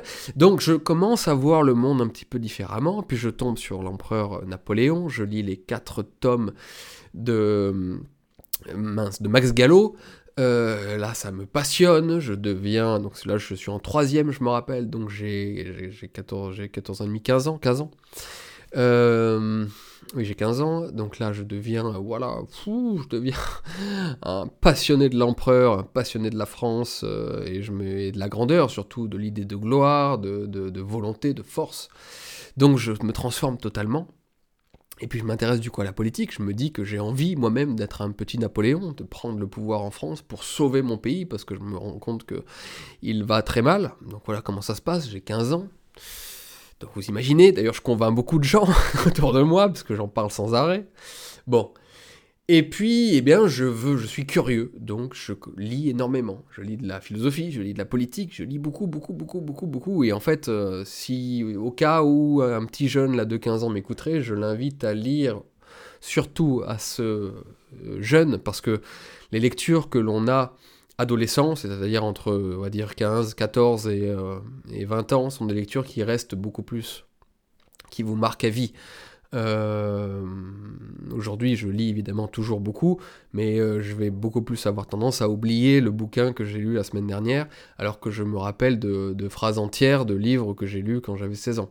Donc euh, c'est pour ça qu'il faut surtout lire jeune, parce que c'est là où vous faites votre corpus intellectuel et culturel qui restera le plus longtemps euh, en vous et dans votre mémoire. Je vous dis, je suis capable de sortir des citations que j'ai lues il y a des années, alors que j'ai parfois j'oublie de très bons livres, hein, c'est indépendant de la qualité même du livre, je vais oublier de très bons livres euh, que j'ai lus euh, le mois dernier. Donc voilà, il faut lire très très jeune, c'est là où, où ça a le plus d'incidence. Bon, donc je lisais beaucoup, et je cherchais un petit peu ben, des références intellectuelles pour me constituer une, armure idéologique, une, armure assez souple quand même pour pouvoir euh, ne pas être sclérosé et comprendre le monde et s'y adapter, mais euh, quelque chose qui, encore une fois, constitue une colonne vertébrale qui vous permet ensuite de marcher tout simplement, parce que sans colonne vertébrale, vous vous effondrez.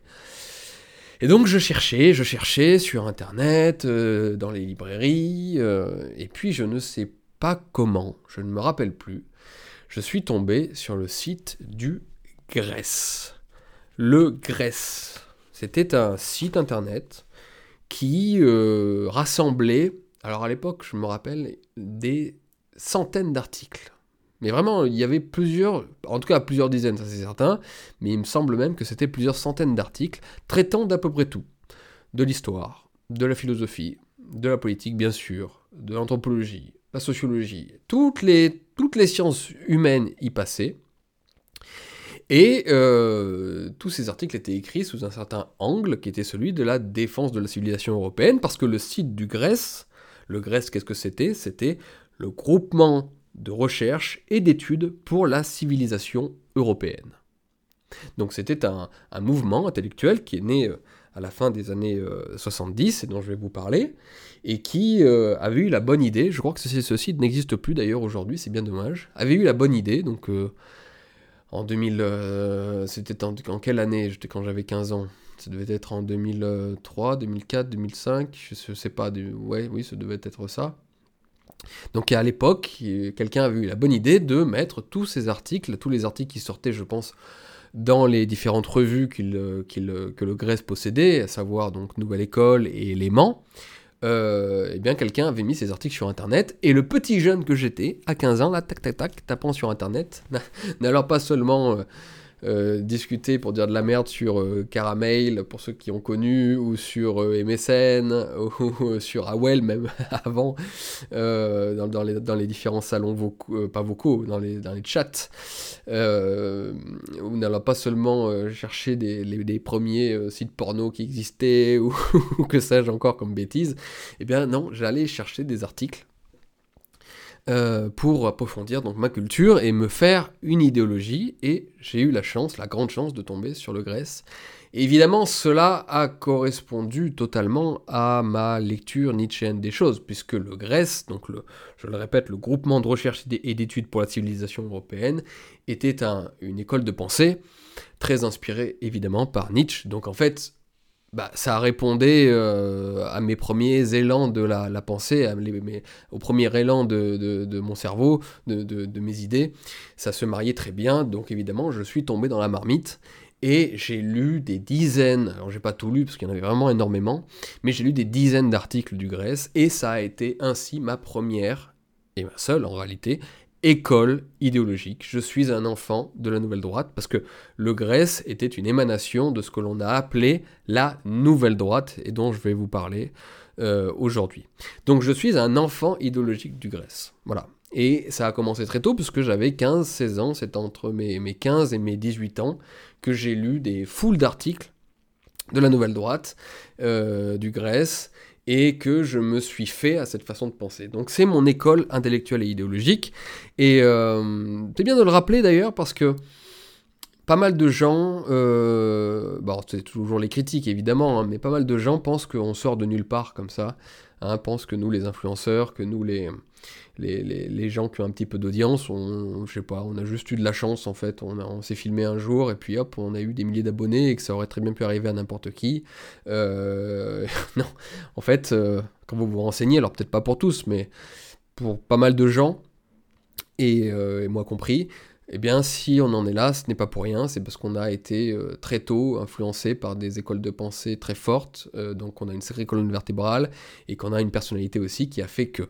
Donc euh, voilà pourquoi aussi j'ai été... je suis jamais tombé dans d'autres... comment dire Dans d'autres errements idéologiques, c'est-à-dire que je n'ai jamais euh, intégrer un mouvement. Euh, je n'ai jamais participé de la dissidence, je n'ai jamais participé de, euh, de, de, la dissidence de Sora Dieudonné, jamais participé de tous ces trucs-là, parce qu'en fait, moi j'avais ma propre école idéologique. J'étais formé intellectuellement très jeune. Et, et, du coup, bah, cette colonne vertébrale a fait que je n'avais pas besoin ensuite d'avoir un gourou ou d'avoir d'avoir des types qui allaient, qui allaient se constituer en maître à penser, puisque mon maître à penser, je l'avais eu en la, en la, en la personne de d'Alain de Benoît, mais qui est le, chef de file du Grèce, mais au-delà même d'Alain de Benoît, en, une personne euh, non incarnée, qui était le Grèce. Voilà, le Grèce dans son entier m'a inspiré, m'a influencé politiquement. Alors, euh, qu'est-ce que c'est que le Grèce? On va faire une toute petite histoire. Je ne suis, pas, suis pas historien des, des idées politiques. Et euh, si ça vous intéresse, vous pouvez aller chercher sur internet ou acheter des livres euh, très intéressants, euh, comme celui de Pierre-André Taguieff, qui a écrit sur la Nouvelle Droite. vous pouvez lire aussi un livre qui vient de sortir de, mon ami François Bousquet, qui est le, qui est le, qui est le directeur du journal Élément, du magazine Élément, qui vient de sortir, Alain de Benoît à l'endroit, un demi-siècle de Nouvelle Droite à la Nouvelle Librairie Édition. Donc euh, qui, retrace un petit peu l'histoire euh, et, les idées d'Alain de Benoît, qui est, comme je vous le disais, le chef de file de cette nouvelle droite. Euh, donc, par où commencer? Il se passe pas mal de choses à la sortie de la, guerre, de la Deuxième Guerre mondiale, comme vous imaginez après la Deuxième Guerre mondiale, il y a une épuration. Beaucoup de gens qui étaient à droite, euh, qui ayant collaboré, eh bien, se font épurer tout simplement. Et notamment, on épure beaucoup le milieu intellectuel. Et dans le milieu intellectuel, euh, la gauche prend le pouvoir. Hein. C'est le deal que De Gaulle, le général De Gaulle, passe avec les communistes.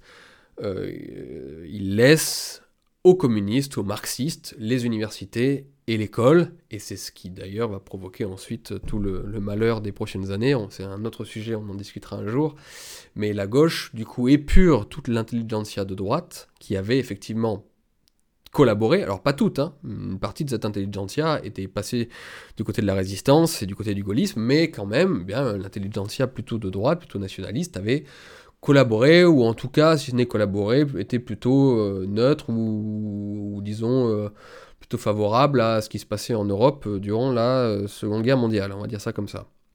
Donc il y a une épuration, abusive d'ailleurs, parce que souvent on a épuré des gens qui en fait euh, ont rejoint le maréchal Pétain par amour de la France, simplement, et parce qu'ils voulaient protéger le pays, et, pourtant ils détestaient les Allemands. Hein. On pense à, Charles Maurras, un jour je vous ferai un topo sur Charles Maurras, mais Charles Maurras a été condamné lourdement, et il a été, ça a été un petit peu un bouc émissaire à la sortie de la guerre alors que Charles Maurras a été très anti-allemand. Euh, il soutenait le maréchal Pétain parce qu'il voyait la possibilité dans le maréchal Pétain de faire une, une de, régénérer la France, mais il a été, euh, mais il n'était pas euh, pour le, il n'était pas pour, l'antisémitisme racial allemand.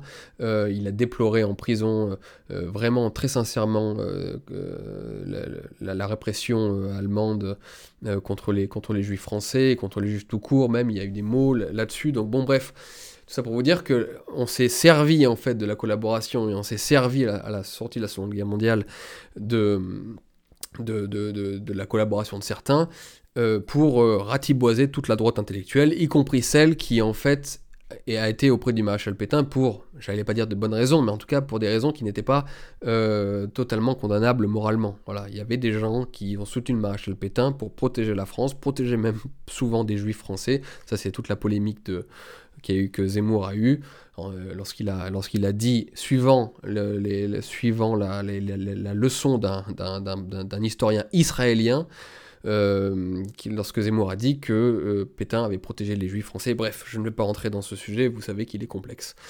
En tout cas, il y a eu une épuration de l'intelligentsia de droite et la gauche, petit à petit, a pris tout pouvoir dans l'éducation nationale. Mais il s'est passé pas mal de choses, parce que dès les années 50, avec les hussards notamment, ça aussi c'est un autre sujet que j'aimerais évoquer avec vous, la droite est revenue parce que en réalité, ça, on a du mal à, on a du mal à l'imaginer aujourd'hui, tant la gauche est omniprésente et absolument omnipotente même dans l'intelligentsia, dans, dans les milieux culturels, à l'université dans les médias, mais la droite, dès les années 50, revient dans le monde de, l'écriture, dans le monde de, littéraire, dans le monde intellectuel, la droite revient en force avec les hussards, et avec euh, d'autres d'ailleurs. Et la gauche flippe et demande de nouvelles épurations, et toujours avec les mêmes armes, à savoir maintenant la réduction ad Hitlerum, c'est-à-dire que dès que la droite devenait un petit peu trop puissante dans les milieux culturels et l'intelligence, eh bien la gauche utilisait l'arme de d'Hitler, disant Ah, regardez, la droite est en train de revenir, et on sait très bien que la droite, c'est quoi? C'est les camps de concentration, c'est la mort, c'est la guerre, c'est le, méchant, c'est le pas bien.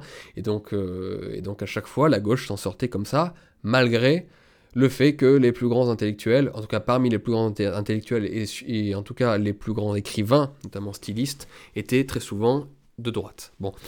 Donc, euh, dans les années 50, il y a un retour, mais ce retour ne dure pas parce qu'il y a encore une nouvelle épuration intellectuelle qui a lieu. Donc euh, il va falloir attendre les années 70 pour que la droite, justement, revienne, euh, redevienne très influente dans l'intelligentsia, et elle va revenir avec la nouvelle droite. Alors, oublions l'intelligentsia et allons euh, dans ces milieux de droite, justement, ces milieux de droite, ces milieux de droite radicale qui, euh, dans les années 50, sont obligés de se réadapter aux nouvelles, aux nouvelles circonstances et, euh, sont obligés également de repenser leur logiciel idéologique. Alors il y a, euh, il y a dans les années 50 une sorte de néo-nationalisme qui est centré sur l'idée de, l'Europe qui est en train de naître. Alors, on peut voir ça dans des mouvements comme Europe Action, qui est tenu par des, des grandes personnalités comme Dominique Vénère, dont je vous parlerai un jour, il y a des mouvements comme ça de rue qui euh, estiment que le vieux nationalisme, euh, celui de Maurras, celui de Barès, celui du, et même du général de Gaulle, qui est un barésien en fait, hein, qui est un maurassien, euh, ce nationalisme étriqué, ce nationalisme chauvin qui ne pense qu'à la France pour la France et, qui est souverainiste, en, gros comme aujourd'hui, comme on pourrait dire aujourd'hui, que ce nationalisme-là n'est pas le, le, nationalisme qui doit prévaloir et qu'il faut au contraire se centrer non seulement sur l'Europe, mais même sur l'idée d'Occident, notamment à une époque où, je vous le rappelle, eh bien, les chars russes, les chars de communistes, l'URSS, ne sont pas loin et menacent l'Europe occidentale. Donc il y a évidemment une réorganisation intellectuelle de la droite autour de l'idée à la fois d'Europe et à la fois même d'Occident. Beaucoup sont pro-occidentaux, pro-américains, parce qu'ils défendent la liberté, ils défendent euh, non pas le, marché et le capitalisme, parce que la droite a toujours été, euh, la droite intellectuelle j'entends, pas la droite bourgeoise, hein. la droite intellectuelle a toujours été critique du capitalisme, mais il y a au moins l'idée de la défense du monde libre euh, contre l'ogre soviétique, contre l'ogre communiste qui menace, parce que aujourd'hui c'est facile hein, d'être pro-russe parce que les Russes, euh, c'est plus une menace pour nous. ils n'arrivent même pas à battre les Ukrainiens. Alors vous imaginez que euh, ils vont pas envahir la France demain. Mais à l'époque, la menace russe, la menace soviétique, c'est très inquiétant. Et je le rappelle que pour euh, que pour ceux qui ont connu l'occupation russe, l'occupation soviétique, c'est euh, absolument, ça, ce fut extrêmement difficile à à, supporter. Hein. C'est des, dizaines de milliers de, de, morts, c'est des massacres, c'est des, famines, c'est des, déportations, euh, c'est des camps de travail, c'est des, euh, énormément d'emprisonnement politique. Enfin, avoir été sous l'URSS, sous sous c'est pas avoir été sous la domination américaine. Hein. Ça encore, là, j'ouvre une autre parenthèse, mais... Euh, quoi qu'on puisse dire à l'égard des Américains, et Dieu sait s'il y a à dire contre les Américains, euh, c'est facile en fait de reprocher, euh, de reprocher la domination américaine lorsqu'on a été sous l'empire américain, parce que les, Américains nous ont fait beaucoup de mal, certes, mais ils n'ont pas fait autant de mal à nos peuples que les Russes ont fait aux Polonais, aux Estoniens, aux Lituaniens, euh, aux Ukrainiens. Et si vous voulez en avoir le cœur net et le savoir, il suffit d'aller dans ces pays de l'Est et d'interroger le moindre Pékin de base, et il vous explique à quel point ce fut difficile. Et lorsque vous voyez tous les monuments aux morts, vous vous dites qu'on a eu de la chance d'avoir échappé à l'occupation soviétique. Bon. Même si, je sais, là, il y en a qui vont ouvrir le débat en disant que finalement, d'avoir été occupé par les soviétiques, ça a permis de protéger paradoxalement des germes de la tradition, tandis que d'avoir vécu sous l'empire capitaliste et libéral, ça a euh, effondré la tradition de manière beaucoup plus euh, vicieuse. Je connais ce débat. J'ai lu aussi Solzhenitsyn, le, le, vieux Solzhenitsyn, celui qui justement a reproché à l'Amérique sa civilisation après avoir reproché à la Russie le soviétisme. Je connais tous ces débats, ne vous inquiétez pas, on en discutera peut-être un jour, c'est aussi passionnant. En tout cas, la droite se réorganise et se dit que dans les années 50-60, il faut autre chose qu'un simple nationalisme euh, étriqué et chauvin, il faut euh, penser plus large, il faut penser plus grand, il faut penser au moins à l'échelle de l'Europe, voire à l'échelle de l'Occident. Il y a aussi une, euh, une nouvelle il y a aussi beaucoup d'interrogations en fait euh, qui, qui, qui, arrivent à des moments euh, où en fait la droite dure, la droite radicale est en échec. Hein. il y a, la, dissolution du mouvement Jeune Nation, il y a le démantèlement de l'OAS après la guerre d'Algérie, il y a l'échec aussi de, de Tixier Vignancourt, vous savez, euh, pour le, Tixier Vignancourt, candidat pour lequel Jean-Marie Le Pen était, était directeur de campagne. Donc en fait le nationalisme, la droite radical ne parvient pas à réussir, ne parvient pas à triompher. Il y a mai 68, bien sûr, qui est le triomphe de la gauche, euh, j'en ai parlé avec Bernard Lugan qui m'a expliqué euh, dans la rue comment ça s'est passé, comment la, gauche a pris le pouvoir à Saint-Germain-des-Prés, alors que la droite aurait pu leur, défoncer la gueule. C'était une autre anecdote un jour que je vous raconterai. Peut-être d'ailleurs que j'en parlerai avec Bernard Lugan que j'inviterai sur ce podcast. Euh, c'est très intéressant aussi. En tout cas, voilà, la droite, la, droite radicale, la droite nationaliste, donc je vous dis, est obligée de se réadapter intellectuellement et, oh, elle est obligée aussi de se réadapter de façon organisée organisationnelle. C'est-à-dire que elle finit par, par réaliser que le coup de force d'abord n'est plus possible, euh, et que ce qui compte le plus du coup, que le, non seulement le coup de force n'est plus possible, c'est-à-dire le coup d'État, le coup militaire, le fait de triompher par la violence, et qu'en plus, le, triomphe politique lui-même, avec l'échec de Tixier-Vignancourt, eh bien, n'est pas possible, ou alors, s'il est possible, il le voit après avec l'émergence du Front National dans les années 80, si, le, si le, la victoire politique est possible, c'est à travers un discours qui finalement est un discours démagogique. Donc euh, un discours bah, justement euh, patriote, simple, de base, pour que le peuple vote pour, euh, pour, pour le parti, mais ne peut pas vraiment avoir une réelle incidence sur le futur et sur les grands changements du, du, siècle, et, et, puis plus encore du XXIe siècle. Bon. Donc du coup, la droite intellectuelle, la droite radicale et intellectuelle, c'est la même chose, hein, parce que ce qu'ils pensent est toujours radical, comme à gauche, je veux dire, on pense pas chez les, chez les socialistes et on pense pas chez les macronistes, il n'y a pas d'idée de ce côté-là. Les idées qu'on les aime ou qu'on les aime pas, elles sont du côté des intellectuels d'extrême gauche. Voilà. Un intellectuel, c'est toujours un extrémiste d'une certaine façon. L'intellectuel centriste, en général, il n'a que peu d'intérêt. Bon. Donc, en tout cas, dans, dans, dans, dans ce qui est de la réflexion politique, il peut y avoir des, des philosophes centristes qui vont penser des, domaines d'études qui, n'ont pas d'implication politique, mais lorsque vous pensez en politique, vous êtes nécessairement, au moins, si ce n'est un extrémiste, au moins un radical. Donc, cette droite radicale, donc la droite intellectuelle, étant la même chose, euh, est obligée de, réfléchir à des nouvelles façons de s'organiser. Et, et, comme je vous dis, elle ne croit plus au coup de force, elle ne croit plus à la violence. Avec la fin de l'OAS et avec, euh, et avec énormément de choses qui se passent qui, qui, qui, qui, font dire que non, on ne prendra pas le, pouvoir contre la police et en tirant sur la police et en faisant la révolution. Euh, D'ailleurs, j'ouvre une parenthèse hein, par rapport à ce que je vous disais juste, juste avant, si la droite euh, des années 60-70, c'est-à-dire une droite radical qui avait en son sein des mecs qui savaient se battre, qui sortaient de la guerre d'Algérie par milliers, par dizaines de milliers, s'est dit que c'était pas possible de gagner de cette façon. C'est pas les, quelques centaines de nations euh, qui n'ont pas connu la guerre et qui n'ont rien fait, euh, d'accord, à part quelques bagarres dans la rue, euh, c'est pas eux qui feront et, qui ont, et qui tirent parfois au fusil à la campagne, c'est pas eux qui feront la révolution. Que nos, anciens, que je connais moi personnellement d'ailleurs, que, nos anciens ont, renoncé à faire. Hein, ils n'ont pas renoncé par l'acheter, ils ont renoncé parce qu'ils se sont dit que c'était impossible. Pourquoi? Et c'est là où on en vient. Pourquoi ont-ils renoncé? Parce qu'ils se sont dit qu'avant de gagner par la force, avant de gagner politiquement, donc avant de gagner politiquement ou par la force éventuellement, il fallait d'abord gagner culturellement. Il fallait d'abord gagner intellectuellement. Il fallait d'abord gagner en infusant nos idées dans le pays.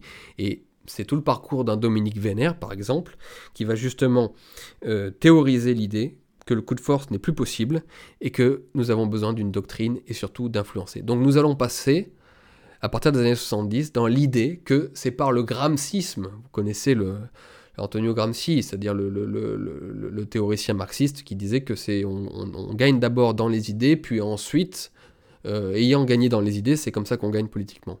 Et donc la droite se convertit à un gramscisme de droite, un gramscisme identitaire, en disant nous devons infuser nos idées, nous devons que nous devons faire en sorte que nos idées soient partagées par le plus grand nombre, et plus que ça, en réalité, pas seulement le plus grand nombre. Là, je dis une bêtise.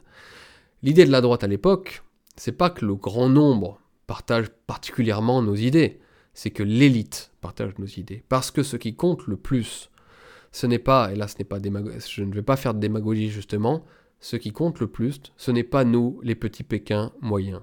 Ce n'est pas nous, les hommes du quotidien. C'est pour ça que je vous disais d'ailleurs de prendre le pouvoir partout et d'être des élites chacun dans vos secteurs.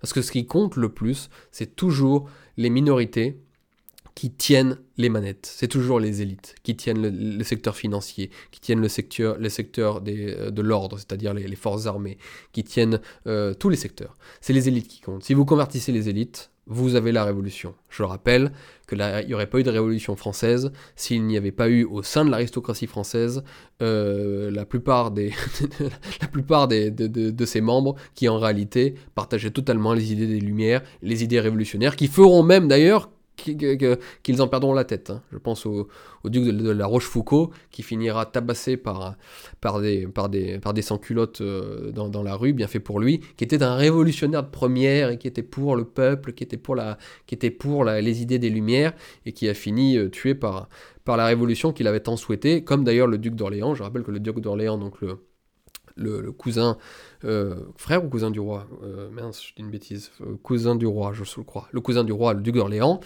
a financé les Jacobins, hein, a financé les sans-culottes, et sans cet argent, il n'y aurait pas eu la Révolution.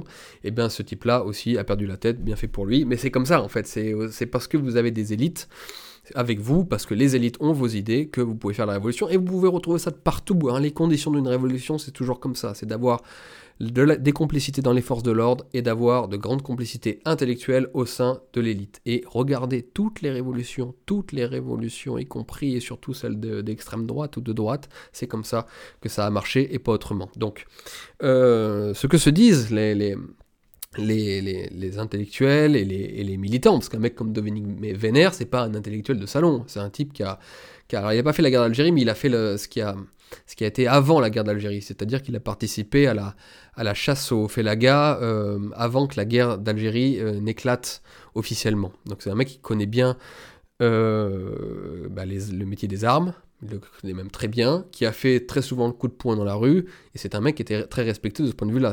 On parle de type très viril hein, et qui connaissait la violence parce que ça, ça, appartenait aussi à l'époque. Hein. C'est-à-dire qu'il ne faut pas nous jeter la pierre, nous, d'être moins viril que ces mecs-là, parce qu'à l'époque, la rue était beaucoup plus violente, et en tout cas, le combat politique était très violent, et puis il y avait des guerres, euh, donc voilà, euh, dire nous, euh, on se doit d'être viril le plus possible, ça on en a déjà parlé, et on en reparlera encore, mais on peut pas, je veux dire, voilà, on n'a pas, pas fait les tranchées, on n'a pas vécu la Deuxième Guerre mondiale, on n'a pas fait la guerre d'Algérie, donc on est nécessairement moins viril que, nos, que ces générations-là, et si demain nous avions à vivre une guerre, eh bien on deviendrait aussi viril que, les anciennes générations. Bon.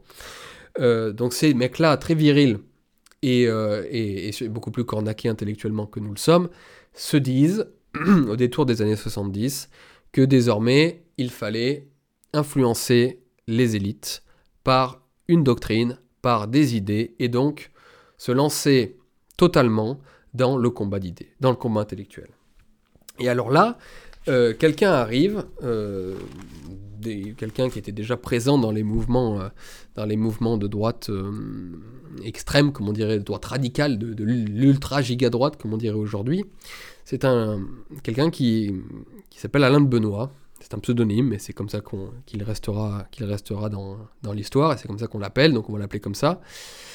Euh, Alain de Benoît participe à, à, à, cet activisme droitier dans, la rue, mais, euh, mais c'est plutôt un intellectuel, et il est très satisfait, d'ailleurs il le dit euh, à, à Dominique Vénère, il est très satisfait lorsque cette droite radicale prend le chemin de, de l'intelligence, prend le chemin de l'influence, prend le chemin de la culture, plutôt que de laisser croire que euh, on pouvait encore faire le coup de main et donc en fait d'envoyer à l'abattoir plein de petits jeunes qui, euh, auraient pu euh, bah, y risquer leur vie et, tout perdre parce que ce n'était tout simplement pas possible, le pays n'était pas prêt. Donc Alain de Benoît est satisfait de ce virage, de ce virage stratégique et il va petit à petit prendre la tête de ce grand mouvement intellectuel qui va s'appeler petit à petit la nouvelle droite, bien que lui-même dise qu'il ne se, sentait pas euh, particulièrement euh,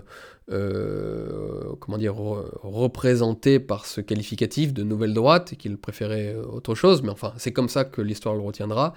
La nouvelle droite, euh, qui aura plusieurs arcades, plusieurs, euh, plusieurs éléments. Il y aura le club de l'horloge d'un côté, le Grèce surtout. Le club de l'horloge est beaucoup plus libéral. Le, le Grèce est beaucoup plus centré sur la civilisation européenne et sur la culture et sur des grandes idées que nous allons évoquer.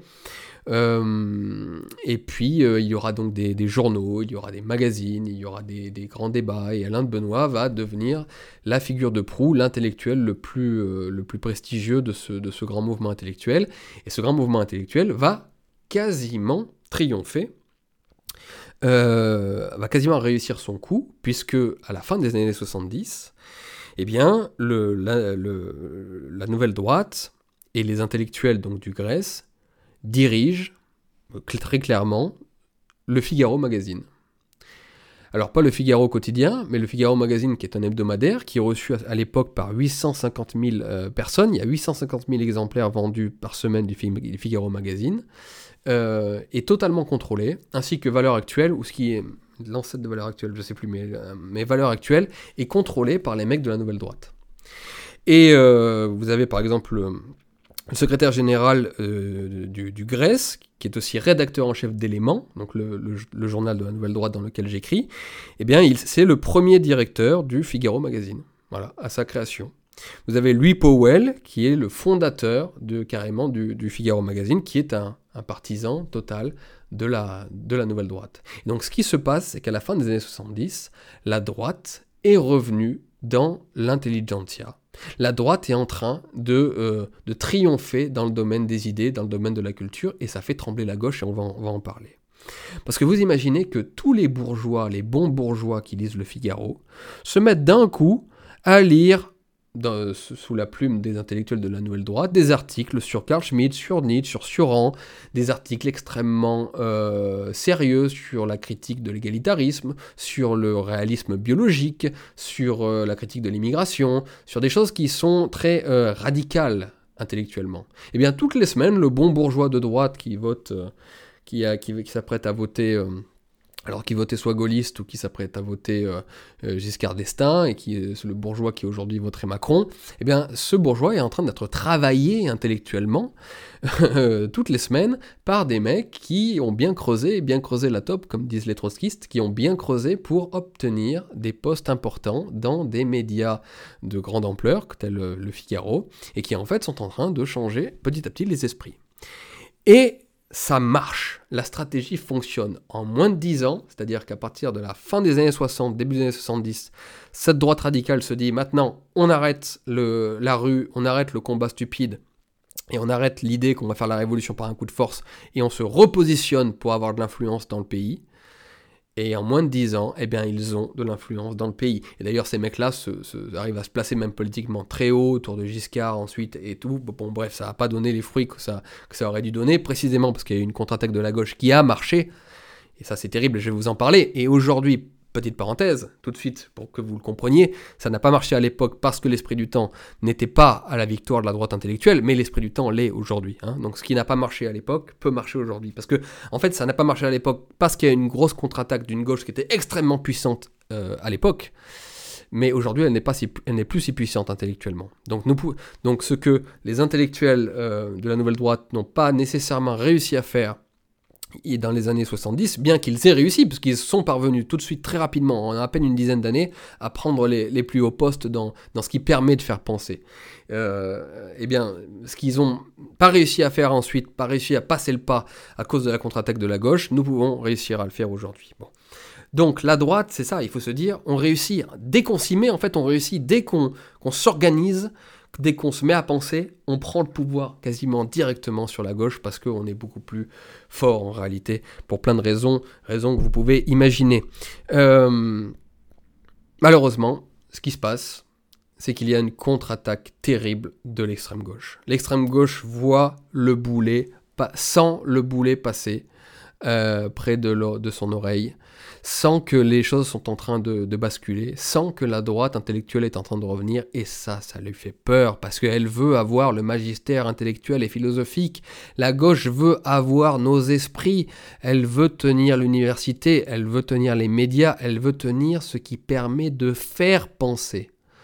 Et elle a très peur de la droite, notamment parce que lorsque la droite n'est pas présente dans tous ces secteurs, eh bien la gauche peut avoir le beau rôle ensuite de dire mais la droite est débile. La droite ne pense pas. Il n'y a pas d'intellectuel de droite. Ça ne réfléchit pas. Donc, en fait, si vous voulez penser le monde et le comprendre, vous ne pouvez passer que par la gauche. Et d'ailleurs, c'est ce que dit un, Geoffroy de la Gannerie, par exemple. Il dit très clairement qu'il n'y a pas d'intellectuel de droite, qu'il ne peut pas y avoir d'intellectuel de droite, avec un raisonnement extrêmement alambiqué qui est, le sien en général, parce que Geoffroy de la Gannerie est un débile mental.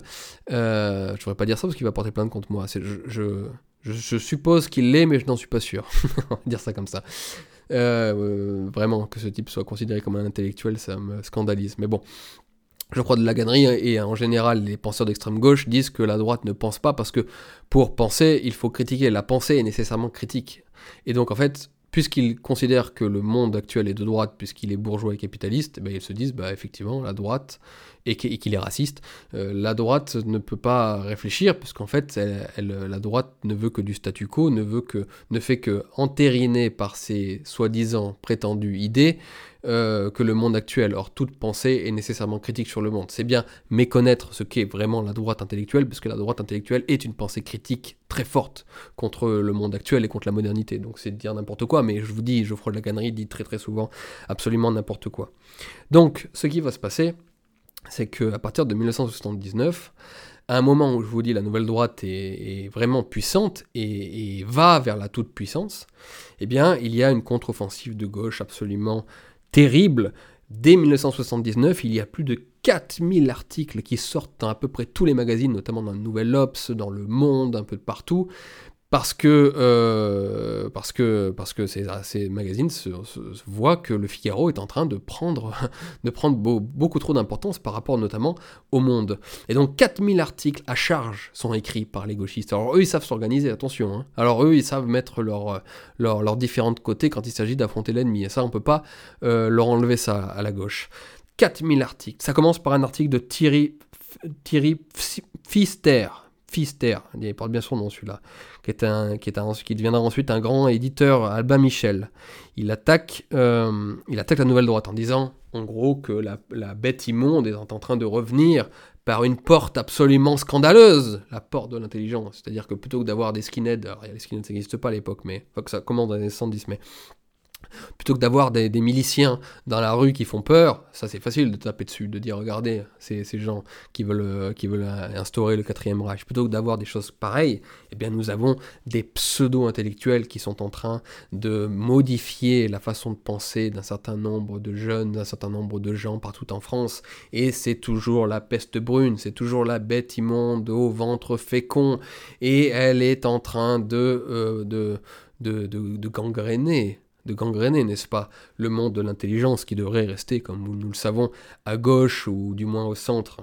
Et donc euh, l'attaque vient de, ce Thierry Pfister. Et ensuite, cette, et ensuite, une fois les, une fois les, les vannes ouvertes, je vous dis, c'est plus de 4000 articles en quelques, en quelques mois, quelques années qui seront écrits contre la nouvelle droite. Et ce qui se passe, c'est qu'il y a ensuite l'attentat de la rue Copernic. Vous savez, un attentat euh, qui, euh, qui verra euh, malheureusement beaucoup de juifs français assassinés. Et comme par hasard, on les retrouve, on retrouve toujours les mêmes. BHL, Bernard-Henri Lévy et Jean-Pierre Bloch, qui est le président de la LICRA à l'époque, attaquent tout de suite la nouvelle droite qui a ses antennes au Figaro, qui a ses antennes dans certains journaux, qui a ses antennes ici ou là, attaque la nouvelle droite disant que, c'est BHL qui, dit, qui le déclare, que les, terroristes de la rue qui ont, tué les juifs de, de, l'attentat de la rue Copernic euh, avaient été inspirés par les thèses de la nouvelle droite. Alors qu'évidemment, hein, euh, c'était un attentat palestinien qui n'avait donc strictement rien à voir avec, euh, avec, avec la droite, ni l'extrême droite, et, donc la nouvelle droite. Et évidemment, BHL n'a jamais demandé pardon de s'être trompé et, d'avoir euh, d'avoir tout de suite dit que c'était euh, la, droite et l'extrême droite qui, commettaient ce genre de crime, ou en tout cas qui les inspiraient. Hein. On attend toujours les excuses de, Bernard et Lévy et de, et de, Jean-Pierre Bloch. Alors lui, il ne le peut plus, mais est-ce qu'il est mort? Mais ils n'ont jamais dit pardon d'avoir tout de suite sauté sur la droite, parce qu'en fait, ils ont utilisé cet attentat pour discréditer évidemment la nouvelle droite et faire peur autour de la nouvelle droite et de ses idées. Ça va être la même chose d'ailleurs, rappelez-vous, avec, le, avec Carpentras. Hein, le, la profanation du cimetière juif de Carpentras sera utilisée par une manipulation dégueulasse par la gauche pour faire croire que c'était Jean-Marie Le Pen et le Front National qui étaient derrière. Donc en fait, pour faire peur aux Français, en disant regardez ce que c'est que les, les, odieux identitaires, les odieux patriotes, les odieux nationalistes, voilà ce que c'est. C'est des profanations dégueulasses de, de, cimetières. Alors qu'on sait aujourd'hui que le Front National et Jean-Marie Le Pen n'avaient strictement aucune euh, responsabilité dans la profanation du cimetière de Carpentras. Mais toute la gauche va se, va se coaliser à l'époque pour faire passer le message et le diffuser pour dire eh, c'est de la faute de Jean-Marie Le Pen, c'est de la faute du Front National. Et donc c'est une façon de discréditer et de faire peur, de faire peur aux, de faire peur aux bourgeois, de faire peur aux citoyens moyens, quoi, en, sortant des choses pareilles. Et c'est ce qui va se passer avec euh, la nouvelle droite. Avec l'attentat de la rue Copernic, qui a lieu, je crois, je sais plus, mais en 72, il me semble, 71, 70, je sais plus en tout cas au tout début des années 70, avec des juifs malheureusement assassinés, eh bien, les gauchistes et les institutions juives vont se jeter euh, contre la nouvelle droite en disant que c'était de la faute de la nouvelle droite, alors que c'était un attentat palestinien, donc à l'époque, la cause euh, beaucoup plus proche de l'extrême gauche que de l'extrême droite. la cause palestinienne était davantage soutenue par la, cause d'extrême gauche. Donc, euh, vous voyez comment ils arrivent à retourner la chose pour, à, leur, intérêt, enfin, à leur à retourner la chose pour, leur, pour, pour, pour, pour leurs intérêts euh, de, salopards. Et d'ailleurs, je lis dans le, livre de François Bousquet que Golnadel, vous savez, Golnadel, euh, qui passe souvent sur, CNews, et qui est, euh, la, droite, la droite sioniste, comme dirait Soral et les dissidents, n'est-ce pas il a, déclaré, lui au moins, il a dit qu'il a été, euh, qu'il a été scandalisé que les, les responsables de la, communauté juive, les responsables autoproclamés de la communauté juive et puis les, gauchistes accusent euh, euh, la nouvelle droite directement. Donc je lis. Euh, Golnadel, avocat fraîchement inscrit au barreau au moment des faits, installé à deux pas de la rue Copernic, il a été parmi les premiers témoins du massacre, 4 morts et 46 blessés. Les termes vision d'enfer, donc c'est Glendale qui parle, les termes vision d'enfer, scène cauchemardesque, impression dantesque n'ont rien de convenu. Le silence, la sidération, les yeux arrachés, impossible d'oublier. Et d'ajouter aussi qu'il lui est impossible non plus, donc là c'est lui qui parle encore, d'oublier ni de pardonner la sottise médiatique, politique et celle de la communauté juive organisée qui ne voulait croire qu'à une piste fantomatique de l'extrême droite. Donc c'est quand même... Euh, c'est quand même pas mal que Golnadel euh, dise ça, donc je sais que aux yeux des dissidents de, faire, euh, de remercier Golnadel, ça, ça me met tout de suite du côté de la droite. Euh, comment, ils disent, c'est quoi leur connerie, la, droite sioniste ou je sais pas quoi. Bon, en tout cas, lui a dit que c'était scandaleux que tous les représentants de la communauté juive organisée et puis que tous les gauchistes, tout de suite, attaquent l'extrême droite, alors qu'en réalité c'était des Palestiniens, et c'était du coup plus tendanciellement l'extrême gauche. Donc à cause de ça, eh bien, il y a une pression immense qui est mise sur le, sur le, sur le dos du, directeur du Figaro et de tous les, de tous les responsables euh, qui collaborent avec les intellectuels de la nouvelle droite. Et petit à petit, en fait, eh bien, il y a une nouvelle épuration et on éjecte tous les intellectuels, on, fait sortir tous les intellectuels de la nouvelle, de la nouvelle droite, du Figaro Magazine, euh, des différentes institutions qu'ils avaient réussi à, infiltrer. Euh, et, ça en est fini de la grande influence de la nouvelle droite sur le pays, qui, était sur le point d'avoir lieu et qui aurait peut-être changé les choses.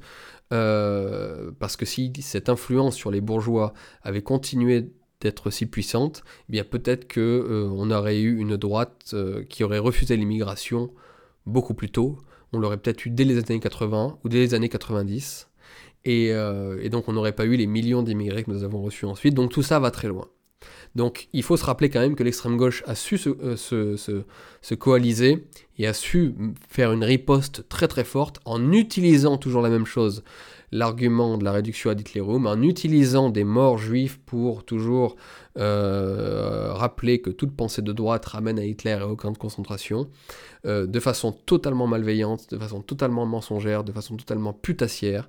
Euh, et ça, il ne faut pas l'oublier parce que BHL, qui sévit toujours sur nos plateaux de télévision, eh bien, était déjà dans le coup. Voilà, il était déjà dans le coup pour pour faire peur aux bourgeois et faire peur à la droite et à la droite euh, institutionnelle, la droite euh, oui, bourgeoise, euh, pour lui rappeler qu'il fallait bien qu'elle reste dans les clous, qu'il fallait bien qu'elle ne pense jamais de façon un peu radicale et qu'elle respecte l'agenda de gauche, l'agenda progressiste, parce que sinon on allait la, traiter de nazi et rien ne fait plus peur à un bourgeois que de traiter de nazi. Donc voilà comment les choses se sont faites. Et, et du coup, eh bien, comme je vous dis, euh, la nouvelle droite a perdu la, grande influence qu'elle possédait. Voilà. Donc, euh, cette nouvelle droite continue à, bien, continuer à avoir de l'influence, notamment dans nos milieux, et à travers des, revues comme Éléments, euh, dans laquelle j'écris, je le répète, continue, elle continue d'inspirer des gens. Et je vous dis, je fais précisément partie de ces petites personnalités qui ont été inspirées par la nouvelle droite parce que j'ai pu lire beaucoup de ces articles sur un site internet qui était le site du Grèce à l'époque. Euh, donc l'influence persiste, l'influence continue. Alain Benoît est un intellectuel qui a été traduit partout dans le monde. C'est l'un des intellectuels français que je crois qui est le même le plus traduit dans le monde, alors qu'il est quasiment jamais invité à la télévision. Même d'ailleurs, il n'est pas du tout invité à la, télévision. Il a, il, a, il a peu la reconnaissance de ses pairs. Il y a Michel Onfray qui a, qui a écrit sur lui, et là Michel Onfray que je critique pour beaucoup de raisons, euh, je dois lui tirer mon, je dois lui tirer mon, chapeau parce qu'il a eu le courage de faire l'éloge d'Alain de, Benoît. Donc ça, bravo Michel Onfray. Alain Finkielkraut aussi a dit quelque chose, il me semble, je n'en suis pas sûr, mais il a dit quelque chose de positif sur Alain de Benoît. mais il a pas eu le courage, je crois, de l'inviter sur réplique. Je dis peut-être une bêtise. Je, me demande s'il n'a pas été invité une fois sur son émission réplique. Je n'en sais rien, c'est à vérifier. Mais je sais qu'il avait dit quelque chose du genre, Alain de Benoît, on peut pas l'inviter parce que c'est euh, vraiment l'extrême droite. Euh, il est considéré comme l'intellectuel d'extrême droite organique, en gros, alors que, alors que en fait, euh, c'est quelqu'un de tout à fait respectable, même plus que cela. Et notamment, on va le voir à travers ses idées, vous allez voir que les idées n'ont rien de, de radical et d'extrémiste en réalité. rien de folle, en tout cas. Donc, donc c'est l'un des plus grands intellectuels français de, ces 50 dernières années. C'est celui qui possède la plus grande euh, bibliothèque de France. C'est un homme extrêmement cultivé. C'est un homme, euh, évidemment, qui a, absolument tout lu et qui connaît tout sur tout. Je vous dis, c'est l'un des intellectuels les plus traduits à l'étranger, intellectuel français les plus traduits à l'étranger. Et pourtant, euh, il est absolument boycotté boycotté par tous les médias, boycotté par l'institution, boycotté par l'académie, boycotté par tout ce qui est un, par tout ce qui est mainstream. Et c'est scandaleux. Et euh, je ne vais pas, moi, là, vous faire dans cette émission, dans ce podcast, la, la biographie d'Alain de Benoît, parce que là, je vous ai fait l'histoire de la nouvelle droite, très rapide, hein, parce qu'il y, y, aurait tellement de choses à dire. Euh, Mais, euh, mais je vous invite à vous intéresser au personnage.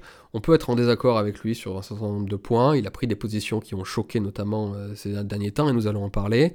Mais ça reste un grand intellectuel. Et, et, moi, en tout cas, je le suis reconnaissant d'avoir, avec d'autres, fondé le Grèce, qui a été mon école de pensée. Et c'est pour ça que je suis ravi aujourd'hui d'écrire dans Éléments, parce que c'est une certaine, d'une certaine façon, c'est pour moi une, une possibilité de me montrer fidèle et d'être dans une continuité. Et comme je vous parlais d'affiliation au début de ce podcast, eh bien, l'affiliation à une continuité, c'est aussi quelque chose d'important. On continue, on continue les choses. Alors on les amende, on les corrige, on les, on les, on les met euh, à, comment dire, on les met à l'heure de son époque. Évidemment que je ne pense pas comme un Alain de Benoît qui a été, qui a parcouru plutôt le XXe siècle, en tout cas la deuxième partie du XXe siècle évidemment que, que d'autres jeunes là, qui rejoignent l'élément, je pense à Rodolphe Carr, je pense à d'autres petites mains qui justement écrivent dans l'élément comme moi, euh, n'ont pas forcément les mêmes idées que les anciens, mais ils, ils s'inscrivent dans une continuité. Et c'est bien de s'inscrire dans une continuité.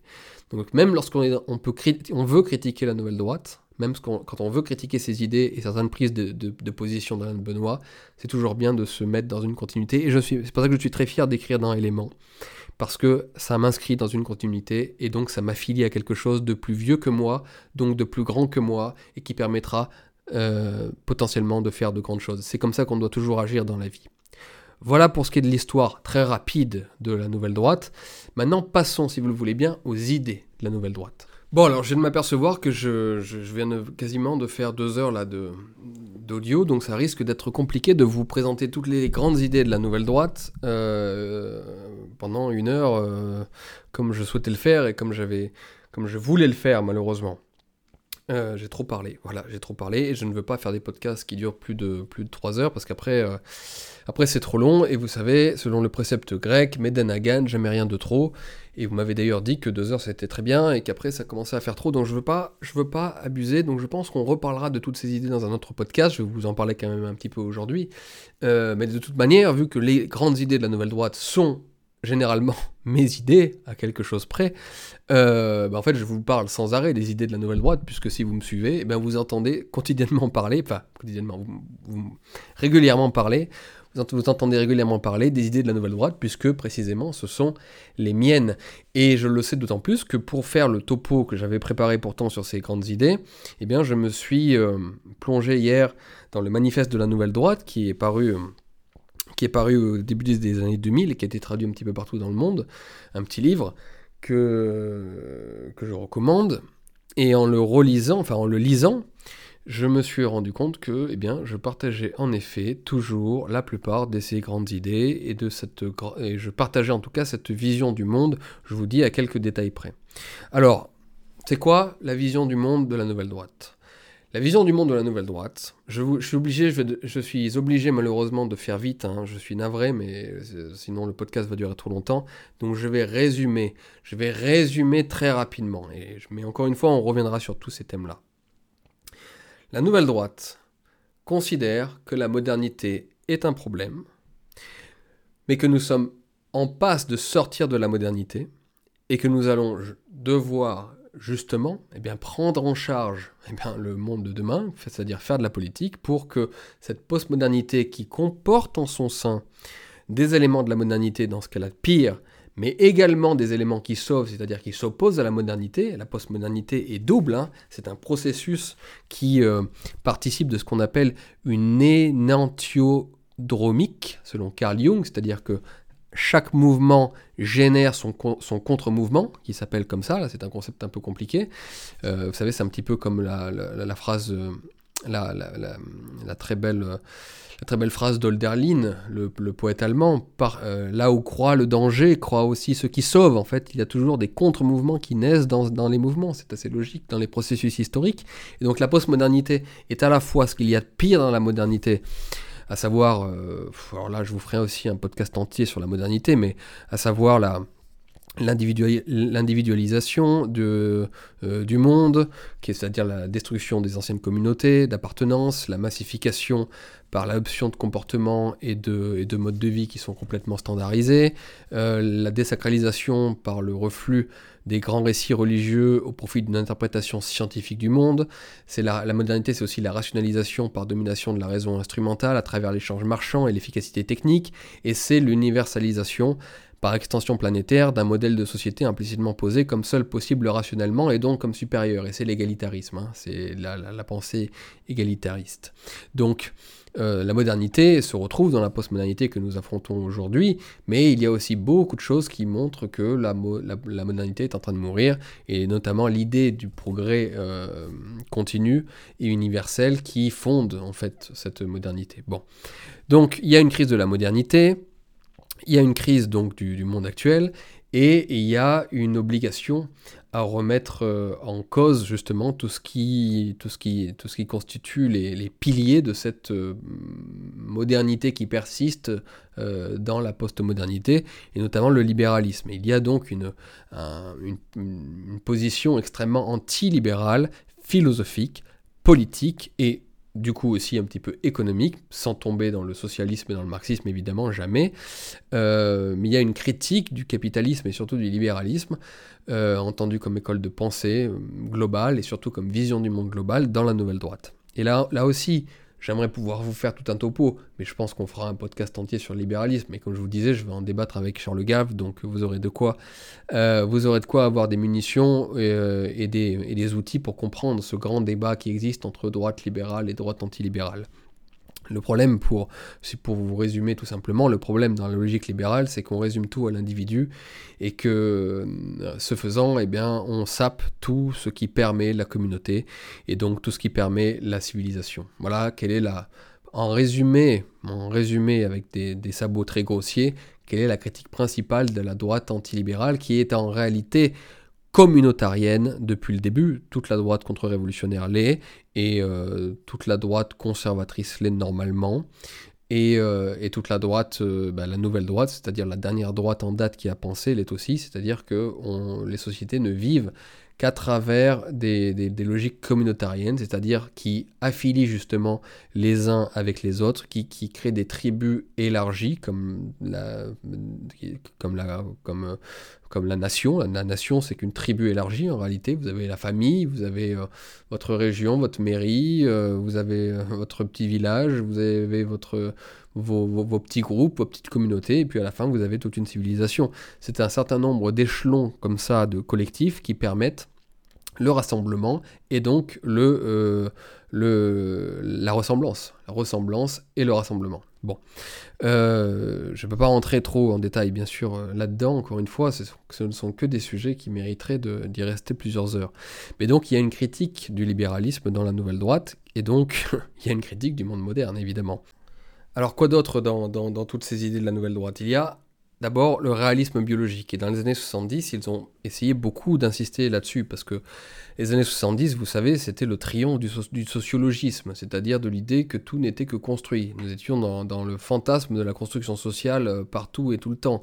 C'est-à-dire que euh, tout homme est naissé page blanche, hein, selon la thèse de, Marx, un peu déformée, mais, euh, mais bon, pas tant que ça déformé. Hein. Quand vous lisez euh, l'existentialisme est un humanisme, là, cette thèse n'est pas si déformée que ça. Certains disent ça aujourd'hui, non, mais Marx c'était, un petit peu plus complexe que ça, mais en réalité non, c'est très net. Hein. Il n'y a pas de, d'essence euh, particulière de l'homme, il n'y a qu'une construction à travers son, existence, à travers son histoire, et donc, euh, et donc en fait c'est la société qui vous fait tout entier. Vous n'avez pas de déterminisme génétique. Et tout déterminisme génétique, toute référence à des déterminismes génétiques était renvoyée euh, au nazisme, évidemment, dans les années 70, comme c'est toujours le cas aujourd'hui d'ailleurs, hein, je vous ferai remarquer.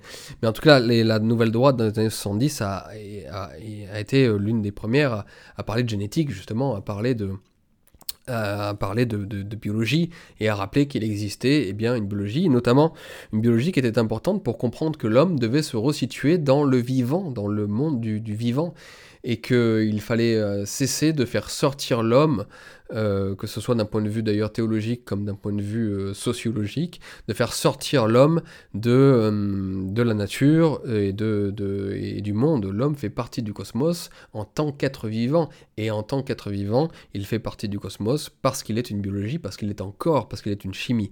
Et donc les, les, gens sont différents, les individus sont différents entre eux, et donc il y a des hiérarchies naturelles qui naissent entre les individus, les peuples sont différents entre eux biologiquement, euh, il y a donc des différences, non pas de hiérarchie, et c'est là où la nouvelle droite a toujours été très claire, elle a toujours refusé le racisme, mais elle a toujours été pour un ethno-différentialisme, c'est-à-dire que chaque peuple devait avoir le droit de vivre selon ses coutumes et ses propres orientations euh, bio-historiques chez, chez, chez, eux. Euh, et puis bien sûr, au niveau de la sexualité, il y avait bien entendu des hommes et des femmes, et les, qui, étaient plutôt différents chimiquement, en général et tendanciellement, et donc on devait respecter ces différences-là, et donc s'opposer au féminisme du gender, au féminisme de la construction, qui est celui qui malheureusement prédomine actuellement. Donc ça, c'est le combat pour la biologie, pour le respect de la biologie, de la sociobiologie, pour comprendre les sociétés humaines, eh bien, a été euh, très très important pour la nouvelle droite dans les années 70, et même si c'est quelque chose qui est qui qu'on entend un petit peu moins dans, dans les, chez les partisans de la nouvelle droite euh, de ces dernières années, parce que ils se sont fait beaucoup taper dessus à cause de ces questions-là aussi. Euh, eh bien, c'est quelque chose de, de, toujours fondamental euh, dans la pensée de la nouvelle droite, c'est rappeler que nous, nous sommes des corps. Voilà, nous sommes des corps. Et si nous sommes des corps, nous sommes des, des, des, des machines chimiques et biologiques. Alors évidemment, nous ne sommes pas que des corps, nous avons un esprit et nous sommes, Dieu sait, si nous le savons, des, êtres de culture, mais dans l'homme, il y a toujours un peu d'esprit et un peu de chimie, il y a toujours un peu de corps et un peu de culture. Nous sommes les deux. Euh, il ne faut pas réduire l'être humain à son corps et à sa biologie, bien sûr, mais il ne faut pas réduire non plus l'être humain à la culture et à sa seule expérience euh, historique. Voilà, il faut prendre l'homme comme euh, une partie du vivant euh, et, à la fois comme un, sujet particulier, puisqu'il a cette force euh, culturelle que lui permet son cerveau plastique. Bon, voilà, je suis encore une fois obligé de faire vite, mais il y a cette idée que la biologie est très importante pour comprendre les sociétés, pour comprendre l'homme, et qui ensuite implique donc une politique, à savoir que chacun doit vivre selon sa, sa, sa, particularité biologique, et notamment lorsque l'on parle de peuple. Voilà, les peuples doivent avoir chacun le droit d'exprimer leur, euh, leur essence, leur particularisme, leur, euh, la, la, monade qu'ils constituent euh, en toute liberté. Et c'est pour ça que la nouvelle droite a été plutôt, même pas été plutôt, a été totalement anticoloniale, c'est-à-dire qu'elle refuse que l'Occident, que l'Europe colonise d'autres pays pour y imposer leurs standards à eux, pour imposer nos modes de vie, euh, nos coutumes et notre culture. Donc euh, euh, la nouvelle droite est anti-occidentale au sens qu'elle est anti-impérialisme. Elle veut que l'impérialisme cesse, qu'il vienne d'autres pays ou qu'il vienne carrément de l'Occident. Et d'ailleurs, on peut reprocher un petit peu à la nouvelle droite d'avoir un petit peu trop centré sa critique contre l'impérialisme occidental et notamment américain en passant un petit peu sous silence les impérialismes euh, autres, tels l'impérialisme russe, mais c'est un débat trop important pour le pour euh, pour euh, malheureusement pour, pour simplement l'évoquer si rapidement, mais je, suis navré, je suis obligé de le faire. En tout cas, c'est vrai que Alain de Benoît et ses coreligionnaires ont, ont, surtout en tant que Français subi et, observer l'impérialisme américain à travers le monde, donc ils ont plus évidemment centré leur critique sur celui-ci, parce que c'est celui qu'ils subissaient. Mais il est évident que si euh, Alain de Benoît avait été ukrainien, polonais ou estonien, c'est plus euh, à l'égard et à l'encontre de l'impérialisme soviétique et donc russe qu'il euh, aurait écrit. Bon là c'est d'autres des sujets, comme je vous dis, trop complexes, on les abordera un, un autre jour. Mais, mais voilà, donc il y a un antilibéralisme, euh, il y a un anti-impérialisme parce que tous les peuples ont le droit de vivre selon leurs coutumes et leur façon d'être. Et donc si ce droit existe pour tous les peuples légitimement, il doit exister également pour les peuples européens. Et donc il faut défendre évidemment les identités, toutes les identités. Il faut être un identitaire, identitaire de tous les pays. Unissez-vous. Et c'est ma ligne d'ailleurs. Moi je soutiens tous les identitaires, tous les gens qui veulent défendre leur identité partout dans le monde, et je suis contre, en effet, les impérialismes. Alors, dans la nouvelle droite, il y a euh, euh, comme je vous disais, une critique du libéralisme euh, d'un point de vue philosophique, à savoir que l'homme fait partie d'une communauté et doit faire partie d'une communauté pour son, pour, son, pour son plus grand bien et pour son épanouissement, et que réduire l'individu à une monade isolée, solitaire, et qui à la fin finit par n'être qu'un simple consommateur euh, ou un simple client, cela détruit toute structure anthropologique et à la fin détruit la civilisation. Et d'ailleurs, le libéralisme peut se bâtir que grâce à tout ce qui précède le libéralisme, c'est-à-dire tout ce qui a permis au peuple de faire peuple. Et, euh, et, d'ailleurs, le libéralisme économique également fonctionne grâce à toutes les ressources que la nature a pu entreposer, hein, a pu euh, emmagasiner. Euh, avant le capitalisme et donc avant la dépense de ces mêmes ressources. Donc en fait, il n'y aurait pas de capitalisme ni de libéralisme s'il n'y avait pas eu tout ce qui avait été fabriqué avant ce libéralisme-là. Et le libéralisme a tendance à, justement euh, à dépenser, à gaspiller, à dissiper toutes ces ressources, et toutes ces ressources qui sont même immatérielles, à savoir ces liens sociaux. C'est-à-dire que société libérale peut fonctionner dans des, dans, des, dans des sociétés qui sont culturellement homogènes, dans des sociétés qui sont culturellement anciennes, et qui ont créé tous ces liens justement avant le libéralisme. Mais là, c'est encore, c'est encore un autre sujet. Je vous dis, tout ça serait très compliqué, trop long à évoquer maintenant, sinon le, podcast va durer 50 euh, heures. Donc la nouvelle droite insiste beaucoup sur le fait que l'homme doit vivre dans des communautés, et ces communautés doivent être locales, ces communautés doivent être euh, plurielles, doivent être... Euh, nous devons retourner à, aux petits et à une façon d'organiser la politique en subsidiarité, c'est-à-dire avec différents échelons. Et plus en fait on favorise la pluralité du monde, c'est-à-dire même au sein de nos nations, hein, plus eh bien on, on favorise la beauté du monde et on favorise sa richesse. Et donc la nouvelle droite est contre le gigantisme euh, et contre l'abstraction que constitue notamment l'État-nation. C'est pour ça d'ailleurs qu'il y a une vision européenne, euh, qui est aussi une vision d'ordre économique dont je vais vous parler juste après, dans la, nouvelle, euh, dans la nouvelle droite, parce que ce que nous voulons, ce sont des petites localités dans lesquelles peuvent vivre la démocratie. Et je vous rappelle que même un chantre de la démocratie comme Jean-Jacques Rousseau disait que la démocratie ne pouvait exister que dans des petites villes, hein, que dans des villes à taille humaine, comme Genève à l'époque, mais que ça ne pourrait jamais exister dans des, à l'échelle nationale, par exemple. Alors évidemment, les moyens techniques que nous avons aujourd'hui peuvent un petit peu nous faire changer d'idée sur le sujet en disant maintenant, bon, nous pouvons faire vivre des démocraties à plus grande échelle, mais en réalité, est-ce que la démocratie de la représentativité, de la représentation, est une réelle démocratie? C'est là aussi un autre débat que j'aimerais ouvrir un jour, mais, euh, mais le fait d'être représenté par des élus qu'on pour qui on vote tous les 5 ans, ce ne garantit pas nécessairement que le peuple soit respecté. Vous en savez quelque chose, nous en savons quelque chose. Et donc en fait, peut-être que Jean-Jacques Rousseau avait raison, et en tout cas pour la nouvelle droite, Jean-Jacques Rousseau avait raison là-dessus. La vraie démocratie se vit à l'échelon local, se vit aux petits échelons. Et donc, euh, et donc en fait, il faut les faire revivre, il faut réenraciner les gens dans leur terroir pour que précisément ils puissent euh, aussi vivre en démocratie.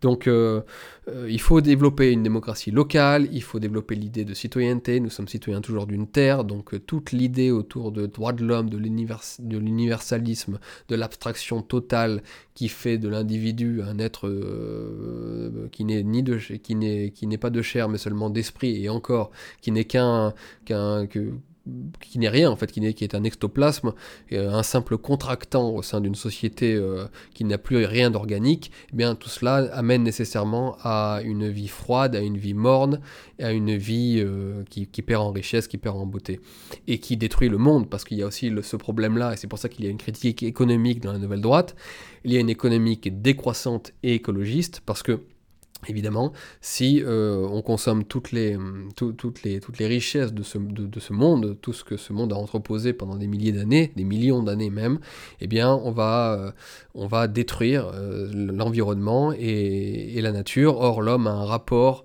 euh, un rapport euh, fondamental avec la nature, et s'il détruit la nature, il se détruira lui-même. Et donc en fait, le but de la, le, but de, de, l'être humain, le, sens qui est, qui, qui est donné à l'homme dans, dans la création, c'est précisément d'être, le, certes, le maître et possesseur de la création, mais d'en être le garant, d'en être le protecteur. C'est ce qui est bien dit dans la Bible. Alors, Bible bien sûr qui n'est pas une référence de la Nouvelle Droite, puisque la Nouvelle Droite est également très anti-chrétienne.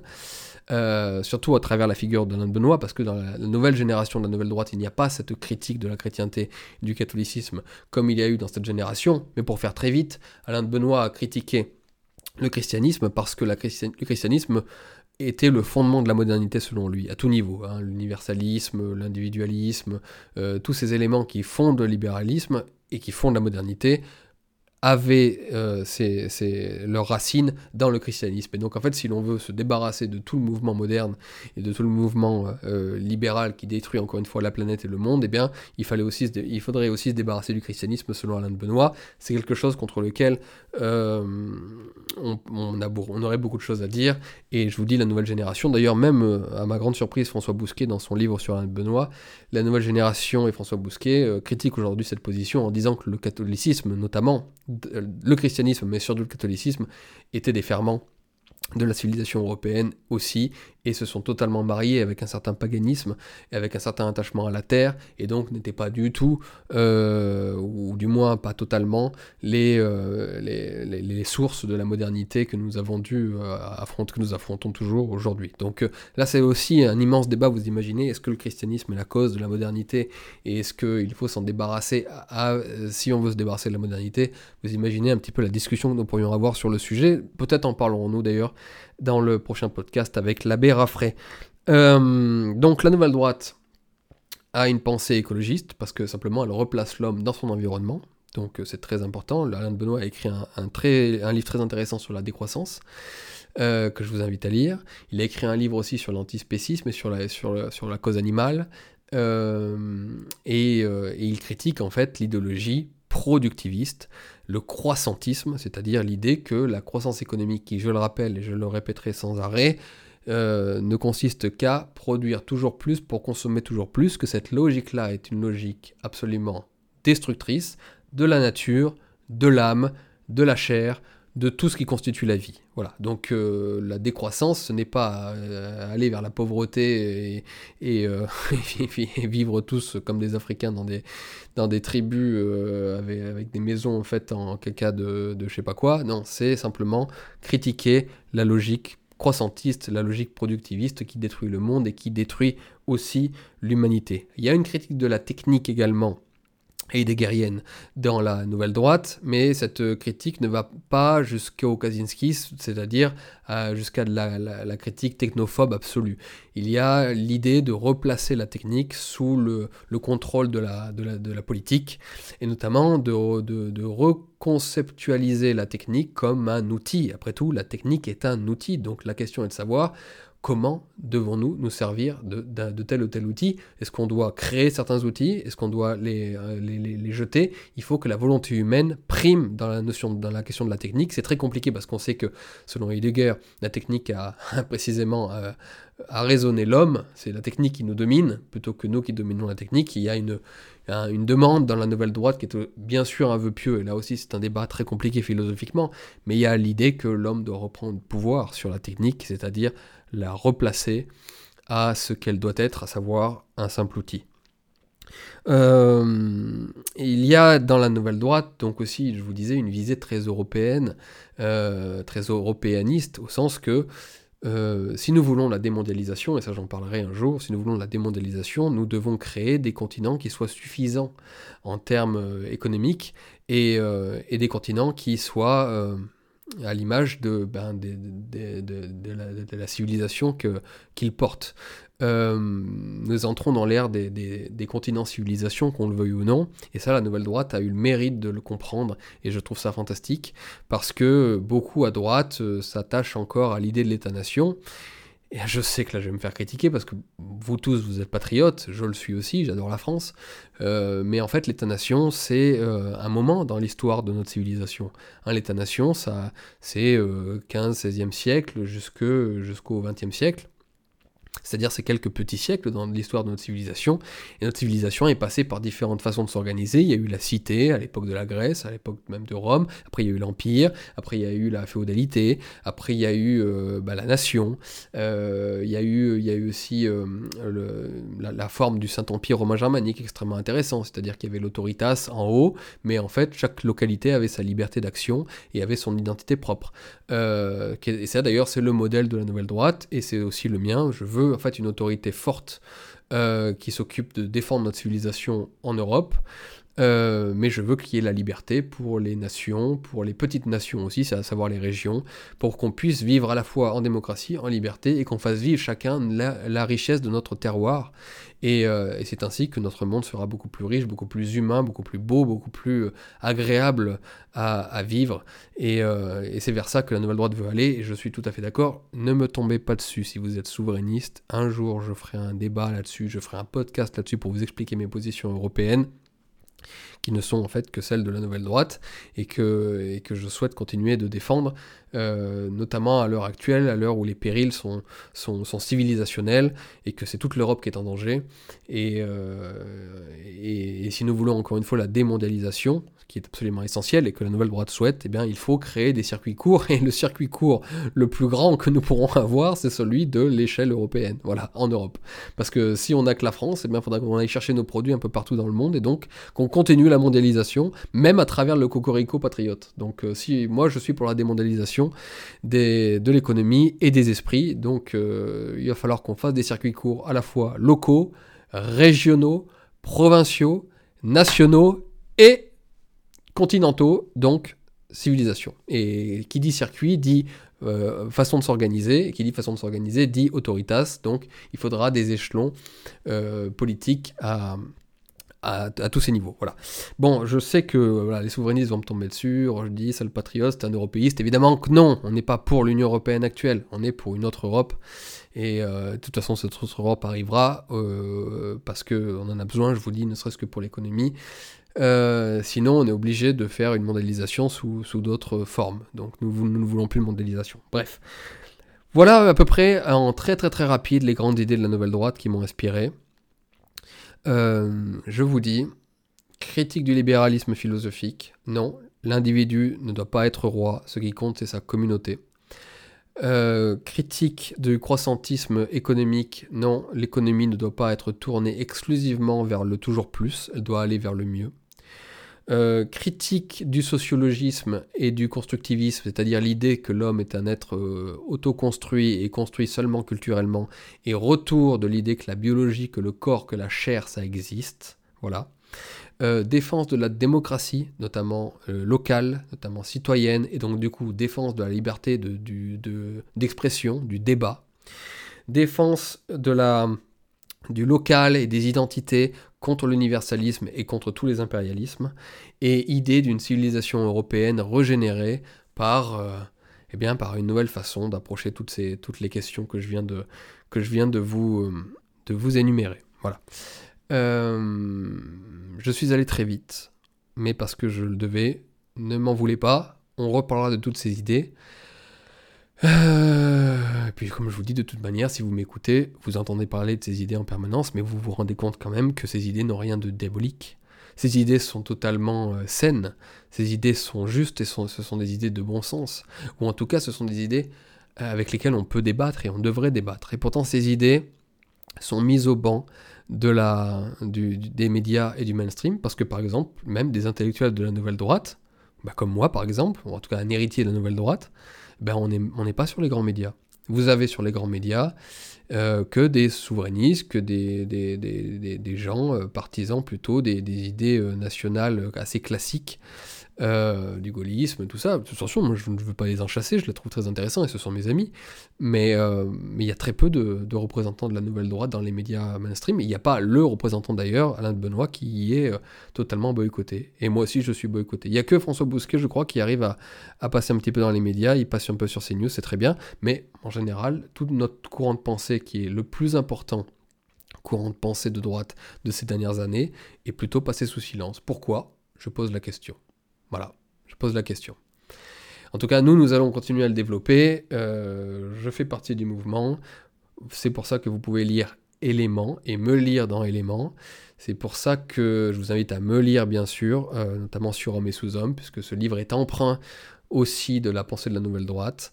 Euh, et tout ça modernisé, tout ça actualisé, bien sûr, à l'aune du, monde actuel. Donc, euh, donc voilà, mes amis, je commence un peu à fatiguer, parce que j'ai eu une longue semaine, beaucoup de venus de Paris, tout ça, enfin pas mal de choses à faire.